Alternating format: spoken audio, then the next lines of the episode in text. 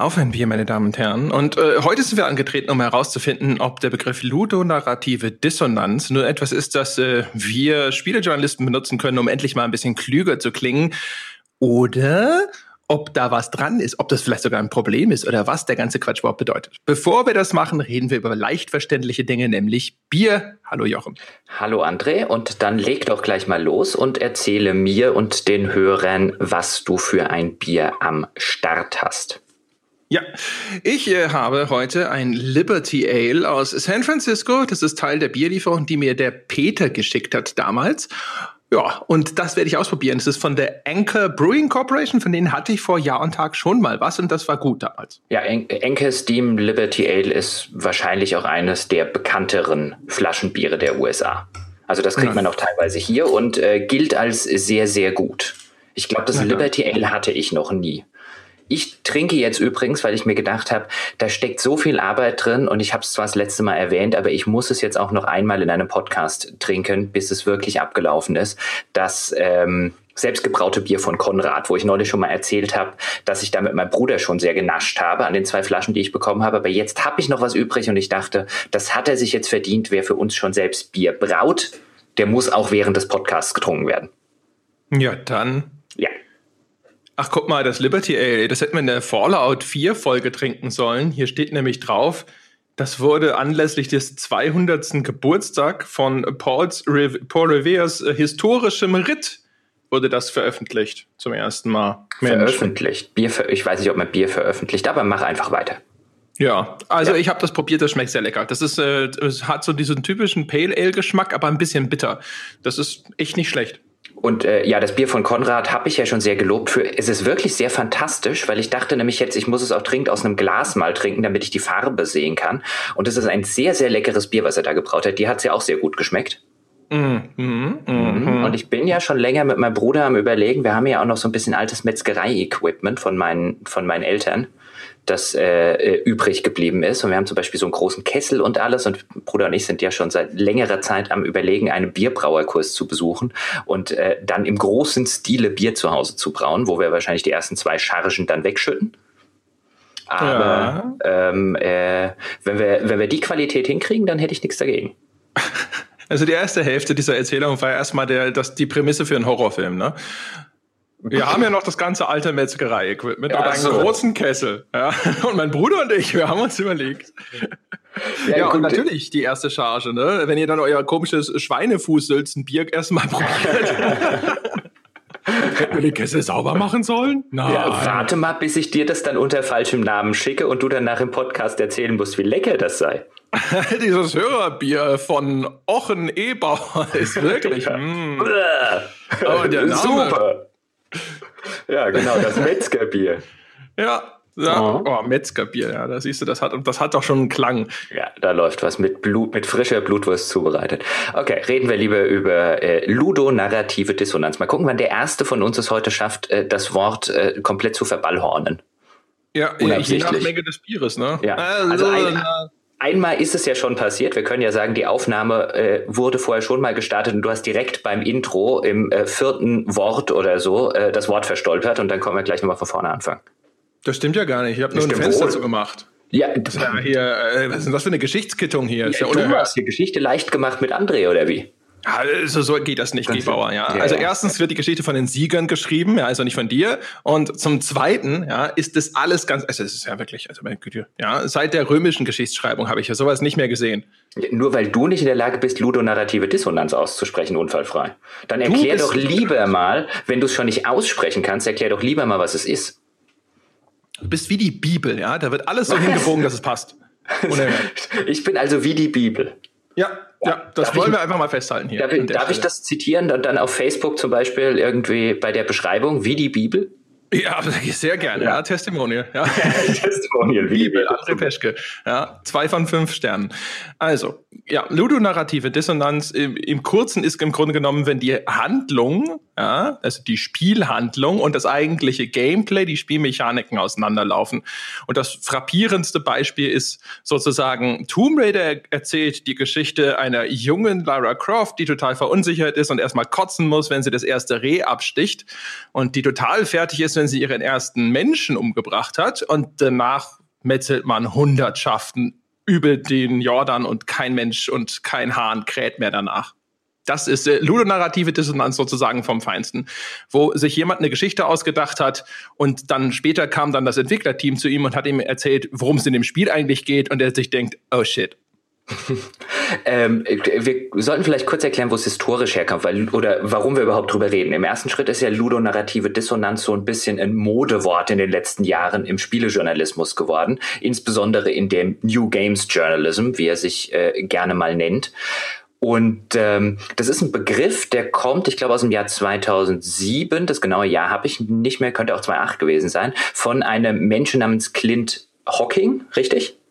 Richtig. Habe ich richtig ausgesprochen? Ja, Clint Hawking, der den Begriff erfunden hat eigentlich zum Thema äh, zu seinem zu seiner Art Review von Bioshock, weil beim ersten Bioshock ihm aufgefallen ist, dass da eben diese diese große Dissonanz stattfindet ähm, aus seiner Richtung, nämlich dass es bei das Bioshock Infinite einerseits eine äh, Bioshock nicht Bioshock Infinite, sondern Bioshock 1, Bioshock 1 einerseits eine äh, das Gameplay einem die Möglichkeiten offen lässt, entweder in dieser in dieser objektivistischen, äh, aus Eigeninteresse getriebenen Welt auch genau so zu handeln, also so zu handeln, wie es in äh, Bioshock dann der Andrew Ryan als, als Utopie oder als Dystopie vorgibt. Ich kann also alles erschießen, was mir vor die Flinte läuft und noch viel wichtiger, ich kann diese Little Sisters dann auch ernten. Also wenn ich tatsächlich egoistisch vorgehen will, wie das die Dystopie des Andrew Ryan vorgibt, dann kann ich das spielerisch tun Allerdings gibt mir im Umkehrschluss die Handlung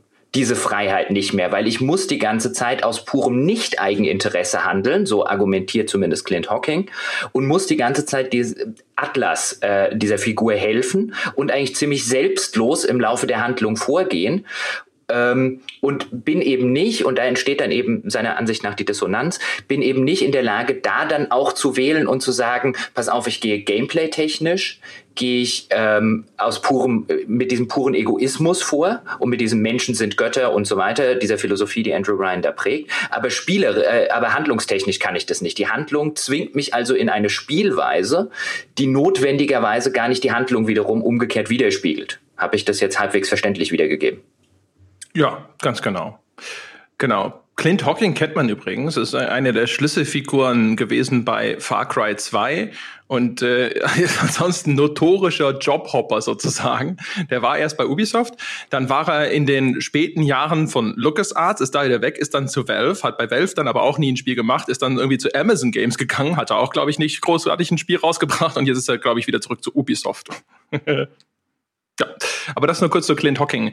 Ja, und das mit der ludonarrativen Dissonanz ist natürlich insofern ein Problem, weil ja, wenn halt die Spielhandlung und die Spielmechanik so ein bisschen im Widerspruch zueinander stehen, dann stört das die Immersion, weil dann natürlich der Spieler ja eben nicht im Einklang mit der Rolle handelt, die ihm über die Rahmenhandlung zugedacht ist. Und jetzt äh, gibt es zum Beispiel ganz ähnliche Effekte ja zum Beispiel sogar auch in Filmen und Büchern wo dann zum Beispiel, wenn ein Protagonist total idiotisch handelt, das auch der Immersion schadet. Wenn der Zuschauer einfach nicht nachvollziehen kann, warum diese Figur jetzt dieses oder jenes tut dabei muss das nicht alles unbedingt immer total logisch begründet sein. Es muss aber in sich schlüssig sein. Also es ist ja immer so, dass auch ein fiktives Werk, das halt äh, komplett neue Zivilisationen erschafft oder so, das darf von unserer Alltagslogik abweichen, wie es will. Es muss nur inhärent logisch sein. Und das wird bei Spielen, so zumindest auch so ein bisschen die Theorie, nochmal verstärkt dadurch, dass ja der Spieler selbst Akteur ist. Und wenn ich ihn jetzt Handlungen ausführen lasse, die in irgendeiner Art von Widerspruch zu dem stehen, was ich ihm aber erzählt habe, warum er das zum Beispiel tut, ja, oder in welchem Kontext er das tut, dann sitzt der Spieler vielleicht manchmal da und denkt sich so, Hä, das äh, erscheint mir jetzt alles nicht besonders harmonisch.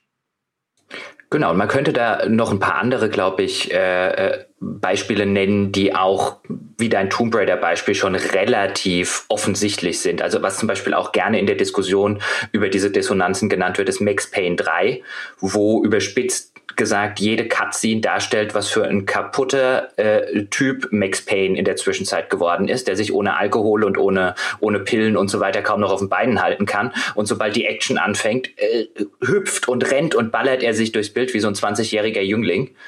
Ähm, der, der keinerlei körperliches Gebrechen und keinerlei körperliche Schwierigkeiten hat. Auch da das ist so ein, so ein Beispiel, was zum Beispiel, was, was tatsächlich gerne genannt wird beim Thema ludonarrative Dissonanz, wo man dann halt einfach sagt, dass die, die Erzählung, die dort gemacht wird oder der Charakter, der dort dargestellt wird, hat in einem krassen Widerspruch zum, zum Gameplay steht.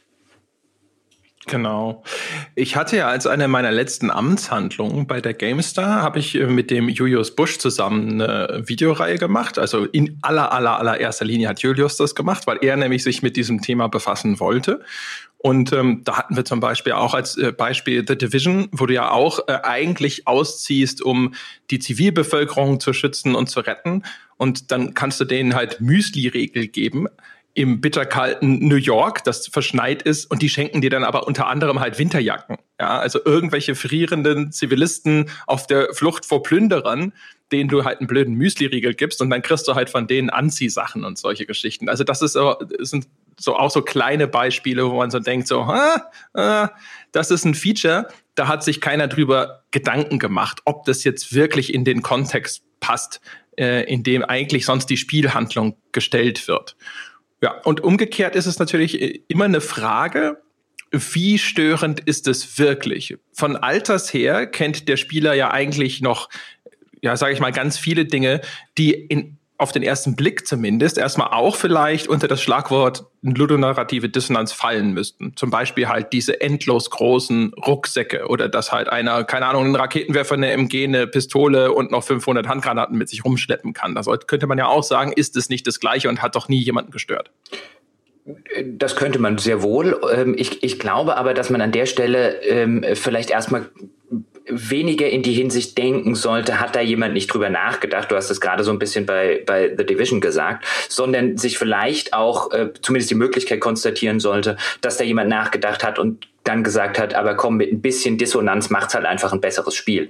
Äh, man könnte zum Beispiel als, äh, äh als schöne Illustration auch The Witcher 3 nehmen. Da hatten wir in der Witcher-Folge und vielleicht auch das ein oder andere Mal seitdem kurz drüber geredet wo du ja durch ein vom Krieg zerfressenes Land kommst und eigentlich einen, eine Figur spielst, die nun auch, auch wenn du natürlich dich äh, unterschiedlich moralisch verhalten kannst, aber jetzt von, von, von ihrer ganzen Anlage keine Arschlochfigur ist, um es mal so rum zu formulieren.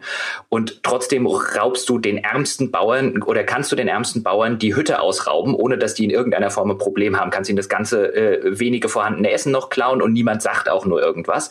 Und das ist zum Beispiel auch so eine Entscheidung, wo ich jetzt nicht sagen würde, ich glaube, da hat niemand drüber nachgedacht, sondern ich glaube, da hat man halt einfach gesagt, dass diese Gameplay-Mechanik des Lootens wichtiger ist in dem Moment als die, äh, als die ja, narrative Kohärenz. Und äh, sowas ähnliches könnte ich mir zum Beispiel, Beispiel bei Division halt auch vorstellen, dass man halt gesagt hat, ähm, oder dass die Entwickler vielleicht wussten, okay, sonderlich viel Sinn im Kontext ergibt es nicht, aber es ist eine coole Mechanik, die einen sofortigen Belohnungseffekt hat und deswegen finden wir die, ist uns das wichtiger als in dem Fall die Kohärenz oder die innere Kohärenz und die innere Logik äh, des Narrativen. Äh, das glaube ich auch. Allerdings bei dem Ubisoft-Beispiel glaube ich das nicht, weil es gab, es, es gibt zig, zig äh, sehr einfache Möglichkeiten, um die Mechanik harmonisch da einzubetten. Es ist auch überhaupt total überflüssig, dass man diesen Zivilisten überhaupt was geben kann und die droppen dann was und so. Also das äh, finde ich ehrlich gesagt bei sowas wie Witcher und dem äh, diesem Looten von Gebäuden ja, oder Wohnhäusern und so. Das, da sehe ich ein, dass das eine Spielmechanik ist, die man wichtig genug finden kann, um den Bruch in Kauf zu nehmen und für die es vielleicht auch nicht so wahnsinnig viele gute Alternativen gibt. Bei dem äh, The Division Beispiel glaube ich das zum Beispiel nicht. Äh, worauf ich mit dem anderen Kram ein bisschen raus wollte, ist, dass man äh, immer bei solchen Themen natürlich gucken muss, dass man die richtigen Abgrenzungen trifft. Und eine wichtige ist zum Beispiel halt auch, dass man Konventionen, die inzwischen sich herausgebildet haben in einem Medium, davon zumindest zu einem gewissen Grad ein bisschen ausklammern muss. Und der Spieler zum Beispiel kennt die Konvention, dass ein Inventar vielleicht schier unbegrenzt sein kann. Und das hat er schon so lange gelernt, also das ist sozusagen eine, eine, eine, eine, ja, wie sagt man dazu, eine Darstellung in, innerhalb des Mediums, an die ist er gewohnt, die kann er lesen. Das heißt, das stört seine Immersion nicht so sehr, wie wenn irgendwelche anderen Fremdkörper auf einmal eingeführt werden, die eben nicht qua ihrer Historie oder weil es einfach auch keine besseren Alternativen gibt, als etablierte Konventionen gelten dürfen. Dem würde ich zustimmen. Ähm, ich finde aber interessant bei dieser ganzen, also ich glaube, wir müssen uns gar nicht so lange damit aufhalten, äh, zu konstatieren, dass es diese ludonarrative Dissonanz gibt. Ähm, ob man die jetzt so nennen will oder nicht. Ich finde alleine die Diskussion, die sich daraus entspannen, schon, schon ganz interessant, weil sie einiges über die über den aktuellen Stand der Spieleentwicklung, der Spielekritik und der Spielewahrnehmung so ein bisschen ausgesagt hat. Weil als der Begriff, der aus meinem Dafürhalten hat es ein paar Jährchen gedauert, bis ihn tatsächlich dann so eine breitere Öffentlichkeit ein bisschen behandelt hat. Also das, mein Eindruck war nicht, dass das ein großes Thema nach Bioshock war, sondern dass man das so zwei, drei Jahre später hat es dann so ein bisschen der Spielejournalismus für sich entdeckt. Und dann wurde es so ein bisschen ein Modewort und mittlerweile kommt es, glaube ich, eher schon wieder aus der Mode. Und dann haben sich viele, wie zum Beispiel Jim Sterling damals, ähm, der in den USA ja recht bekannt ist und auch hierzulande, sehr despektierlich über diesen Begriff geäußert. Und ähm, im, im Sinne von einem, also sie haben sich so ein bisschen drüber lustig gemacht, haha, das ist ja ein Wort, das versteht ja keiner und das kann man wunderschön verballhornen und, und, und, und, und. Und da fand ich alleine interessant an dieser Diskussion, die sich um den Begriff ludonarrative Dissonanz gedreht hat. Und wir hatten ja neulich eine Folge mit dem Wolfgang Walk, der ja sehr vehement gefordert hat, dass wir im, dass wir in der Spielebesprechung äh, Termini finden müssen eigene Termini, die wir uns nicht ausleihen aus der Literaturanalyse oder aus der Filmanalyse, sondern wo wir Probleme, Features, Merkmale, Bemerkenswertigkeiten der Spiele auch tatsächlich ansprechen können, weil wir Termini dafür haben. Und da fand ich so interessant an dieser ganzen Diskussion über dieses Ludo-Narrativ. Und natürlich, man hört dieses Wort das erste Mal und man denkt schon, ah, das ist von irgendwelchen Schlaumeiern erfunden worden. Und das soll nicht, das soll nicht eine große Öffentlichkeit dazu holen, sondern das soll im Elfenbeinturm diskutiert werden, weil es halt schon eins dieser Worte ist, wo äh, der Otto Normalmensch erstmal fragt, hey, was ist denn Ludo, was ist denn Narrativ, wo soll die Dissonanz liegen? Liegen, aber an der Reaktion auf dieses, diesen Versuch, dieses Wort zu machen. Und ich glaube, da kann man jetzt Clint Hawking im ersten Schritt, der das damals geprägt hat, jetzt nicht vorwerfen, dass er unbedingt besonders intellektuell und so weiter damit sein wollte, sondern er hat halt einfach nach so einem Portmanteau-Begriff gesucht, ähm, der halt auf das passt, was er damals analysiert hatte die, die Kritik an diesem allen und diese, diese sich drüber lustig machen über dieses ach so komplizierte und so weiter Wort äh, und den Begriff und äh, ah die Schlaubi-Schlümpfe oder so manche Schlaubi-Schlümpfe aus der Presse, die benutzen den ja jetzt. Die gab so wunderschön berät Auskunft über so eine über so eine über so ein ich würde fast sagen, über so ein anti-intellektuelles Establishment, was es in der Spiele Branche, Industrie, Öffentlichkeit, ich nehme das jetzt alles mal zusammen, durchaus gibt. Nämlich das, wenn man sich, wenn man sich dann tatsächlich mal auf so einem etwas, ich will jetzt nicht sagen höheren Niveau, weil das klingt dann so, als würde ich das andere abwerten, aber wirklich mal auf einem etwas wissenschaftlicheren Niveau. Also auf einem Niveau, das über so einen reinen Produkttest und ey, ich finde das Spiel cool, ey, ich finde es voll scheiße, hinausgeht, wenn man das dann tatsächlich tut, gibt es eine relativ breite Öffentlichkeit, die sogar teilweise sehr, sehr viele Follower, Leser und so weiter haben, die dann mit, mit, einem, mit einer sehr großen Gehässigkeit, mit einer sehr großen Ablehnung reagieren. Und ich fand an dieser ganzen ludonarrativen Diskussion damals so spannend, woher diese Ablehnung kommt. Was hat der, der Gamer an sich dagegen, wenn man sich mit seinem Medium eben auf so einer etwas wissenschaftlicheren äh, Ebene tatsächlich austauscht und versucht, Begriffe für ähm, Phänomene zu finden, die es vielleicht so denn der Ausprägung in anderen Medien nicht gibt. Boah. Da würde ich zumindest zu einem Teil widersprechen, weil ich glaube, dass der ironische Umgang damit eher vielleicht auch daher kommt, dass sich natürlich sehr viele Leute gerne auf solche Begriffe stürzen, die dann damit äh, unheimlich schlau erscheinen möchten. Jetzt hämmert jemand in meiner Wohnung. Warum auch immer. Also über meiner Wohnung. Der will vielleicht zu dir runter und das Bier klauen. Das hasse ich ja ganz besonders. Solche ja, gut, Bier, Bier, Bierdiebe gehen gar nicht. Aber ich würde sagen, ja. du machst jetzt einfach mal weiter. That's live an die Wand gestellt, wenn die Revolution kommt. Ja. Ja. Also ich glaube halt, äh, wir haben ja auch schon mal ein bisschen uns darüber beklagt, dass es, äh, sage ich mal, so eine Tendenz gibt in der Spielepresse, dass sie gerne auch die Bedeutung einer Kulturkritik einnehmen möchte, ohne sich tatsächlich selbst zu bemühen, auf das Niveau einer angemessenen Kulturkritik zu gelangen oder zum Beispiel auch selber daran zu arbeiten, dass sie eben solche Wörter finden kann, die Dinge beschreiben, wie eben ludonarrative Dissonanz und dann vielleicht auch verständlichere Wörter zu finden. Ich finde es zum Beispiel zum Beispiel auch okay zu sagen, okay, das ist ein Wort, das vielleicht wirklich eher für den akademischen Umgang geeignet ist und man sollte sich vielleicht auch für den Diskurs in einer breiteren Öffentlichkeit, wie zum Beispiel eben in der Spielekritik, vielleicht auch ein bisschen zugänglichere Termini überlegen dementsprechend glaube ich jetzt nicht, dass das automatisch eine anti-intellektuelle Haltung ist, wenn man sich darüber lustig macht, sondern ich glaube, man macht sich damit eher über die Leute lustig, die mit solchen Begriffen hantieren, um schlau zu wirken, obwohl sie es nicht sind, was man meistens dann äh, an dem erkennen kann, was rundherum um diese Begriffe passiert. Da haben wir auch schon drüber geschimpft. Und deswegen würde ich da erstmal vorsichtig sein, um das zumindest, also diesen konkreten Fall als Ausdruck einer äh, sag ich mal, intelligenzfeindlichen Haltung irgendwo auszumachen, auch wenn es sowas vielleicht geben könnte. Also ich gebe dir schon recht, dass man manchmal schon das Gefühl hat, dass es Teile der Spielerschaft gibt, die ja, eigentlich genau wie Entwickler sich so ein bisschen hinsetzen und sagen, es sind doch nur Spiele, jetzt äh, machen wir mal nicht so die ganz großen Fässer auf und versuchen da jetzt irgendwie so hochtrabend daher zu schwätzen. Ja, da kommt ja keiner mehr hinterher, das ist ja blöd.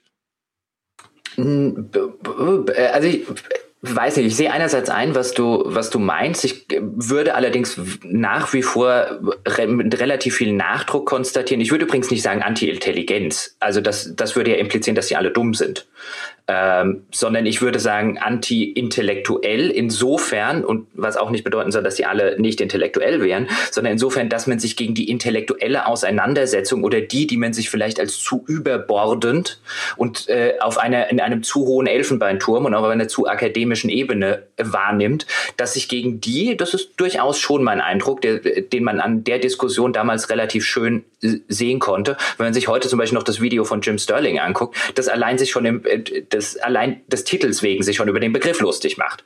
Ähm, das gibt, finde ich, schon berät Auskunft über so gewisse Tendenzen, die es in der, in der Spieleöffentlichkeit immer mal wieder gibt oder immer noch gibt ähm, und wo man schon den Eindruck hat, ähm, der teilweise vielleicht auch verständlich ist, dass manche Leute oder eine, eine, ein gewisser Teil der Öffentlichkeit gar kein großes Interesse haben, sich über dem, das sind Spiele und die sollen Spaß machen, mit dem Medium auseinanderzusetzen. Das ist ja auch vollkommen legitim. Das, ich will jetzt nicht sagen, dass jeder ähm, jetzt zu einem Spielewissenschaftler werden müsse, ähm, der sich damit beschäftigt. Nur erscheinen mir Spiele immer noch wie das Medium, bei dem das immer noch mit einem größeren Naserümpfen aus der Öffentlichkeit betrachtet wird, wie das jetzt vielleicht bei Filmen oder bei ähm, oder bei Romanen der Fall ist. Und gerade wenn wir zum Beispiel in die Filmwissenschaft gehen, so die, die klassischen Filmfreaks, um die mal so zu sagen, die vielleicht auch Filmwissenschaft studiert haben oder sich zumindest damit beschäftigen, die werfen mit hundertmal mehr Fachbegriffen um sich, als das jeder Spielekenner tut. Und kommen sich überhaupt nicht blöd oder pseudo-intellektuell dabei vor. Das glaube ich sofort. Aber ich glaube auch, dass das in diesen, sage ich mal, länger etablierten Medien vielleicht auch einfach schon stärker abgegrenzt ist. Bei uns ist es ja so, dass das sofort quasi in die Hardcore-Spielepresse einsickert. Ja? Also dann, wo bei einer filmwissenschaftlichen Diskussion sich dann schon längst irgendwelche Inselseiten herausgebildet haben, wo dann quasi auf diesem Niveau über Filme gesprochen wird da äh, gibt das eigentlich nicht bei Computerspielen, sondern da ist es so, dass das natürlich sofort auch auf die Mainstream-Seiten einsickert, wo dann sich dort auch Autoren auf solche Themen stürzen, dann vielleicht auch mit solchen Begriffen um sich werfen und deswegen dann auf einmal Leute damit in Kontakt kommen, die ja, damit erstens nichts anfangen können und zweitens damit auch nicht groß was zu tun haben wollen. Können mir, wie gesagt, vorstellen, dass dann halt eben auf, keine Ahnung, Rotten Tomatoes solche Begriffe eher nicht vorkommen und die Leute dann da sitzen und sagen, jawohl, jetzt habe ich hier sozusagen mein Biotop gefunden, wo ich in Ruhe gelassen werde mit diesem intellektuellen Kram. Das, da, da, dem würde ich gar nicht widersprechen wollen. Also ich würde ja auch gar nicht sagen, dass jetzt jeder, ähm, der sich mit dem Medium Spiel beschäftigt, unbedingt wissen muss, was eine ludonarrative Dissonanz ist. Oder dass wir überhaupt diesen Begriff für dieses Phänomen ähm, weiter benutzen sollten. Ähm, ich sage ja lediglich, dass an diesen Diskussionen oder wenn dann mal so eine Terminologie aufkommt, und deswegen finde ich gerade diesen Begriff echt interessant, wenn man sich einfach mal anschaut, wie die Reaktionen auch aus der Spielerschaft und aus der, der von Spielejournalisten, YouTubern und Co. da ausgefallen sind, wie, wie feindlich das dem Begriff gegenüber ist, das finde ich zumindest bemerkenswert. Das ist ja alles, was ich sage. Ja, aber ist das eine, eine breite Front? Also mir sind gar nicht so viele Leute begegnet, die jetzt gesagt haben, äh, Ludo-Dings da, ey, geh weg. Also keine Ahnung. Ich meine, Jim Sterling, ja, der ja per se erstmal eine Kunstfigur ist, zumindest in seinem Auftreten nach außen, ähm, hat wahrscheinlich halt auch eine Zielgruppe, die für sowas genau geeignet ist für so eine Ansprache. Aber hat das eine größere Verbreitung über diesen kleinen Topf hinaus? Also ich, ich finde, man merkt schon, wenn man jetzt einfach mal nach dem Begriff googelt, ähm, dass es da ab, dass es da natürlich auf der einen Seite ähm, dann äh, Blogpostings, Artikel und so weiter gibt oder auch äh, vor, lange Forendiskussionen, wo Leute Beispiele einfach sammeln von Thema, was war denn aus eurer Sicht der größte ludonarrative äh, Dissonanzmoment der Spielegeschichte und so. Aber gleichzeitig findet man relativ viele äh, Dinge, wenn man sich einfach durch die Google-Ergebnisse durchklickt und relativ viele Beiträge, die eher so auf die Richtung gehen, oh, lass mich mit dem Scheiß in Ruhe. Also das merkt man, finde ich schon. Also dieses, das, das schwingt da immer so ein bisschen mit. Und ich meine, teilweise kann ich es ja auch verstehen. Ich konnte es ja auch selbst als, als Literaturwissenschaftsstudent und als Philosophiestudent. Teilweise kannst du es ja wirklich verstehen, wenn du manchmal in, äh, wenn du man, manchen Leuten zuhörst oder in manchen Vorlesungen sitzt oder dich noch an deine Schulzeit erinnerst und dir immer auch wieder denkst, und was da gerade rein interpretiert wird, Jesus Christus. Ähm, das, und, und dass man dann vielleicht so ein bisschen eine gewisse Abwehrhaltung äh, äh, einnimmt, auch das kann ich ja teilweise verstehen. Es ist ja nicht so, dass ich jetzt irgendwie die Leute, die das tun, alle für blöd, äh, äh, ungebildet oder sonst was halte. Ich finde es halt nur ganz, ganz spannend, dass ein Medium, das es so nötig hätte, wie wir das bei Wolfgang Walk eben auch schon mitgekriegt haben, das so nötig hätte, Termini zu finden, damit sich Leute auch innerhalb einer breiten Öffentlichkeit über das Gleiche unterhalten. Ich meine, das, so ein Begriff wie ludonarrative Dissonanz, der hat ja insofern eine Daseinsberechtigung, weil wie nennen wir das sonst? Du hast ja vorher gemerkt, als wir versucht haben zu erklären, was das eigentlich ist, da mussten wir relativ lange und an konkreten Beispielen das Ganze erklären. Ich meine, dafür gibt es ja solche Fachbegriffe, damit am Ende jeder weiß, ah, die meinen das. Und selbst wenn uns nicht wenn uns der Begriff stört, wir werden keinen weniger komplizierten finden. Wir finden dann vielleicht einen, der einen anderen Wortstamm hat und eben nicht so geschwollen Latein klingt. Aber wir werden uns einen Kunstbegriff ausdenken müssen, wenn wir im weiteren Verlauf über das reden wollen, damit eine Öffentlichkeit weiß, über was wir reden. Haben wir das früher nicht einfach schlechtes Storytelling genannt? Ja, aber schlechtes Storytelling kann halt auch noch tausend andere Sachen sein. Und ja, das ist halt, das ist halt eine, eine spezifische Sache von äh, äh, von einer eben in dem Fall Dissonanz finde ich da tatsächlich zumindest den Teil einen sehr guten Ausdruck, weil es eine Dissonanz zwischen dem Erzählten und dem Erlebten ist. Und äh, die finde ich relativ wichtig. Und da kommst du mit äh, schlechtem Storytelling nicht ran, weil schlechtes Storytelling umfasst dann noch zu viele andere Sachen. Also da braucht man, wenn, wenn wir der Meinung sind, das ist ein, ein Phänomen, über das wir reden sollten in Spielen, weil es vielleicht ein Problem von Spielen ist oder zumindest ein bemerkenswerter Aspekt von Spielen, dann brauchen wir dafür einen Titel. Da muss, das, muss man vielleicht nicht mit Ludonarrativ und Co. anfangen, aber komplett das erstmal abzulehnen und einfach zu sagen, schlechtes Storytelling reicht aus und das reicht meiner Ansicht nach eben nicht aus. Weil dann diskutieren wir erstmal zehn Minuten über welchen Aspekt von schlechtem Storytelling wir überhaupt reden, bevor wir rausfinden, ach, du meinst das. Ja, es ist ein Präzisionsgewinn, da hast du schon recht. Umgekehrt natürlich, wie gesagt, also ich sag mal, mit nicht mit einem konkreten Begriff, aber mit sowas wie einem Bruch zwischen Spielhandlung und Storytelling und so. Man könnte das auch, also für eine Diskussion in der breiten Öffentlichkeit, glaube ich, sind solche Begriffe tatsächlich ungeeignet. Ich glaube, dass du nicht an den Punkt kommst, wo du hingehst und sagst jetzt, und du redest auf einmal über sowas wie ludonarrative Dissonanz und du kannst damit tatsächlich in einem breiten Diskurs dann hinterher vernünftig agieren. Das ist tatsächlich eher ein Begriff, der alleine schon für, sozusagen durch diese lateinische Herkunft für eher für eine akademische Diskussion geeignet erscheint, als für etwas, worüber sich dann dann hinterher in breiter Masse Spieler tatsächlich austauschen können. Jetzt hat natürlich jetzt auch Clint Hawking sich wahrscheinlich eben nicht hingesetzt und sich überlegt, was, wie nenne ich das jetzt am besten, damit hinterher auch äh, quasi ein Gelegenheitsspieler diesen Begriff kennt und damit umgehen kann, wenn er seine Meinung zu einem Spiel ausdrücken möchte. Äh, das hat er, das hat er gewiss nicht gemacht und ich bin insofern bei dir, dass, wenn man darüber nachdenkt, äh, sich bestimmt noch ein Begriff findet, der Leute nicht auf den ersten Blick verschreckt. Weil ich bin, ich bin insofern bei dir, dass es äh, bestimmt keine, kein, kein Begriff ist, der jetzt nach Inklusion riecht. Also der, wenn man den das erste Mal äh, niedergeschrieben sieht oder wenn man ihn hört, dann denkt man tatsächlich äh, nicht ganz umsonst, das ist vielleicht ein Begriff von Menschen gemacht oder von Menschen benutzt, um einen anderen Teil auszuschließen. So, so mutet es ja. an. Also diese Anmutung, die will ich ja gar nicht bestreiten. Ja.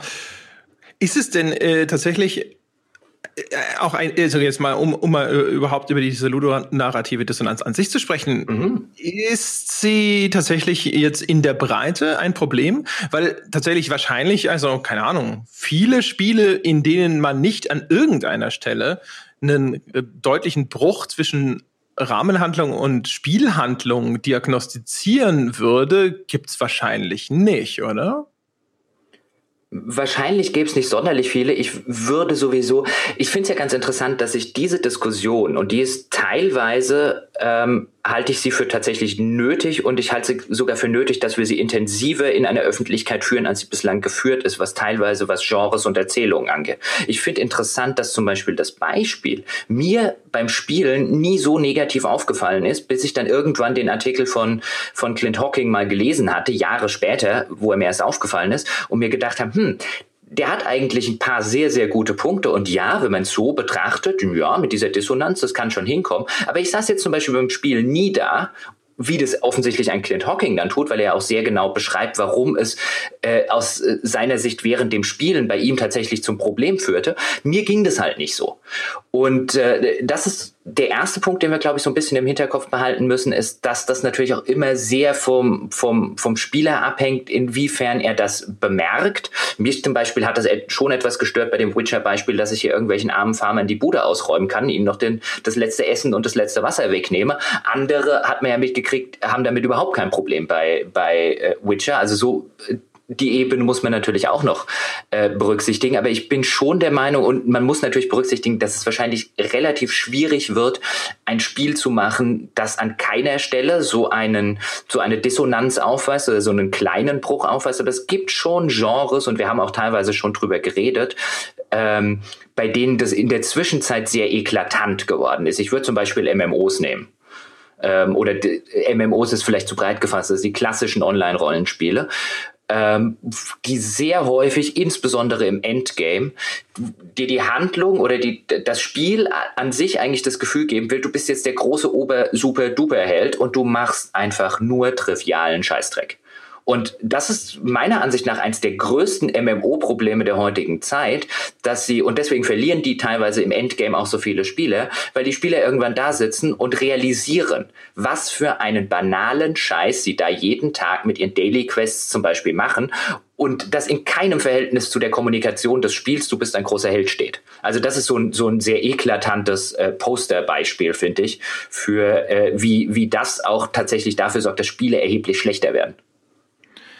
Also ich gebe dir insofern recht, als dass es eine wichtige Debatte ist, weil es etwas beschreibt, was quasi grundlegend wahrscheinlich auch strukturell falsch läuft, noch immer bis heute in der Spieleentwicklung. Früher noch viel schlimmer, dass nämlich die Geschichte, die in den Spielen erzählt wird, sowohl auf breiter Ebene, also was die übergreifende Rahmenhandlung angeht, als auch im Kleinen, also bei einzelnen Geschichten, die innerhalb von Quests erzählt werden, ähm, die, die Geschichte immer nachrangig behandelt wird. Es gibt ja unter Spieleentwicklern eigentlich schon immer so ein bisschen diesen Leitsatz Gameplay is King. Das heißt, im Zweifelsfall hat das Spielprinzip, die Spielmechanik hat Vorrang. Das macht auch durchaus zu einem gewissen Grade Sinn solange sie nur dann eben diesen Vorzug erhält, wenn es unvermeidbar ist. Aber tatsächlich ist es so, dass es dann manchmal sogar das Extrem annimmt, dass man halt das Spiel schon fast fertig entwickelt hat und dann hinterher die Story überstülpt. Also früher äh, zum Beispiel, äh, habe ich das sogar selber erleben dürfen, als ich damals ähm, bei dem Joint Task Force als Story-Autor dazugekommen bin, da war das Ding halt in, in Teilen fertig. Da waren teilweise sogar schon Cutscenes fertig. Ja, und dann hieß es so, ja, ne, da passiert passiert das und das und das und das und jetzt müssen wir eigentlich nur noch rausfinden, was die Geschichte ist und was die Leute da an der Stelle sagen sollen. Ja, und das ist dann, das ist dann so da und denkst so, äh, äh, das ist jetzt okay, ist ein bisschen wie äh, Malen nach Zahlen, ja, wo aber erstmal die Zahlen hingeschrieben wurden und danach sollen wir uns überlegen, welches Bild dazu passt. Äh, das ist sicherlich heute garantiert nicht bei jeder Produktion mehr so und es ist sicherlich insgesamt auch viel, viel besser geworden. Aber ich glaube, dass es immer noch ein Problem ist, dass zum Beispiel eben solche Sachen auftauchen, weil Handlung nicht den nötigen Stellenwert besitzt. Also dass man nicht da sitzt und sich denkt, okay, welche Art von Quest passt denn überhaupt zu der Figur, die wir erschaffen haben und zu der Geschichte, die wir erzählen wollen damit, sondern dann sitzt du da und denkt sich so, ja na klar geht der halt nochmal zehn Ratten erschlagen oder natürlich macht er eine Fetch-Quest für irgendwen. Ob das dann tatsächlich passend ist oder nicht, ist egal. Und ich glaube, das liegt ein bisschen daran, dass man auch glaubt, dass bestimmte Arten von Aufgaben inzwischen auch als Konventionen vom Spieler akzeptiert werden. Es mag zu einem gewissen Grad sogar auch der Fall sein, ist aber in dem Fall ehrlich gesagt reine Faulheit, äh, sich darauf zu berufen, anstatt zu sagen, wie kann ich denn da eine gewisse Harmonie herstellen? Weil du hast so viele Freiheiten äh, in deiner Erzählung und wenn du ein bisschen, ein bisschen wenigstens darauf achtest, dass eben deine Erzählung und deine Spielmechaniken und auch die Figur, der Charakter, den du erschaffen hast, wenn das irgendwo in Harmonie entwickelt wird, glaube ich, ist es tatsächlich nicht so ein riesigen Mehraufwand, das vernünftig darzustellen. Das wird halt einfach nicht gemacht. Puh, ich, ich weiß nicht, ob ich mir da ob ich da spontan komplett mit einverstanden wäre, weil also ich glaube eigentlich ein größeres Problem liegt nicht daran, dass es nicht gemacht wird oder dass die Leute gar keinen gar keinen Sinn dafür haben. Ich würde sogar eher sagen, es liegt im umgekehrten Falle häufig daran, dass mittlerweile Spielen Genres so übergreifend wie ich es jetzt formulieren kann, Geschichten übergestülpt werden. Also insofern stimme ich zu, aber ich glaube nicht, dass die eben nachträglich irgendwo dazukommen und da stand das Gameplay schon, sondern ich glaube, dass heute sehr, sehr viele Entwickler und gerade in den ganzen AAA-Produktionen sowieso kein Spiel mehr ohne eine, ohne Story, ohne möglichst markante Charaktere, dann noch ein bisschen nitty-gritty und ein bisschen edgy hier. Ähm, und du heute einfach sehr viele Spiele hast, die sich vom reinen Gameplay schon gar nicht besonders großartig eignen würden, da im Hintergrund noch eine besonders komplexe, charaktergesteuerte Geschichte zu erzählen, aber sie trotzdem bekommen. Tomb Raider ist insofern ein nettes Beispiel, weil ich jederzeit argumentieren würde, die alten Tomb Raider, die Geschichte noch weniger in den Mittelpunkt gestellt haben, als es jetzt zum Beispiel die Reboots machen. Die waren trotzdem die besseren Spiele, teilweise. Teilweise äh, gab es natürlich auch Tomb Raider, die schlechter waren. Aber das Genre an sich dieses, dieses Action-Adventure, was halt Tomb Raider dort macht, das braucht nicht diese Geschichte, die halt jetzt gerade modern ist. Und dadurch, dass das modern ist und dadurch, dass das so viele Spiele tun, und ich meine, gerade Uncharted, wir können, glaube ich, nicht über ludonarrative Dissonanz sprechen, ohne mal zumindest Uncharted erwähnt zu haben, was ja auch so als Poster-Child für ludonarrative Dissonanz gilt, mit äh, Nathan Drake, der eigentlich niemanden umbringen will und dem das alles ganz schwer fällt und dann im Laufe des Spiels ein paar hundert Leute über den Haufen schießt. Ähm, haben sich jetzt ja, glaube ich, in Uncharted 4 sogar Naughty Dog einen Scherz draus erlaubt und haben ein Achievement namens äh, Ludo Narrative Dissonance eingebaut, wenn du, glaube ich, 1000 Gegner erschossen hast. Also die, ja. äh, genau, die ähm, haben ja selber schon so ein bisschen gemerkt, was sie da machen. Aber da ist halt einfach im, in der modernen Spieleentwicklung meiner Einschätzung nach die Story mittlerweile für das Marketing und auch für den Verkauf so wichtig geworden und die Charaktere, dass man halt einfach Dinge verknüpft, die im ersten Schritt oder für die man noch keine Lösung gefunden hat, um es so zu sagen, weil ich will ja nicht behaupten, dass das jetzt für den Rest der, der, ähm, der Spielegeschichte so weitergeht, aber wo man noch keine, noch keine gute Lösung gefunden hat, um die miteinander wirklich sinnvoll und organisch zu verschmelzen. Auch gerade bei Ego-Shootern taucht es ja auch immer mal wieder auf, wo du halt einfach das Problem hast, wenn der Spielzweck des Genres und mithin das ganze äh, mithin die Raison d'être, um es so rum zu formulieren, also die Daseinsberechtigung des Genres darin existiert, dass du so viele, dass du unheimlich viele Gegner mit einer Knarre über den Haufen schießt, wird es halt mit einer Geschichte schwierig, insbesondere wenn die Geschichte wie in der modernen Welt halt häufig üblich, dann auch noch eine Moral haben soll, die nicht dahingehend geht, wie jetzt vielleicht bei den früheren, bei Rocky 3 oder so, er schießt die ganzen Schlitzaugen, paraphrasiert,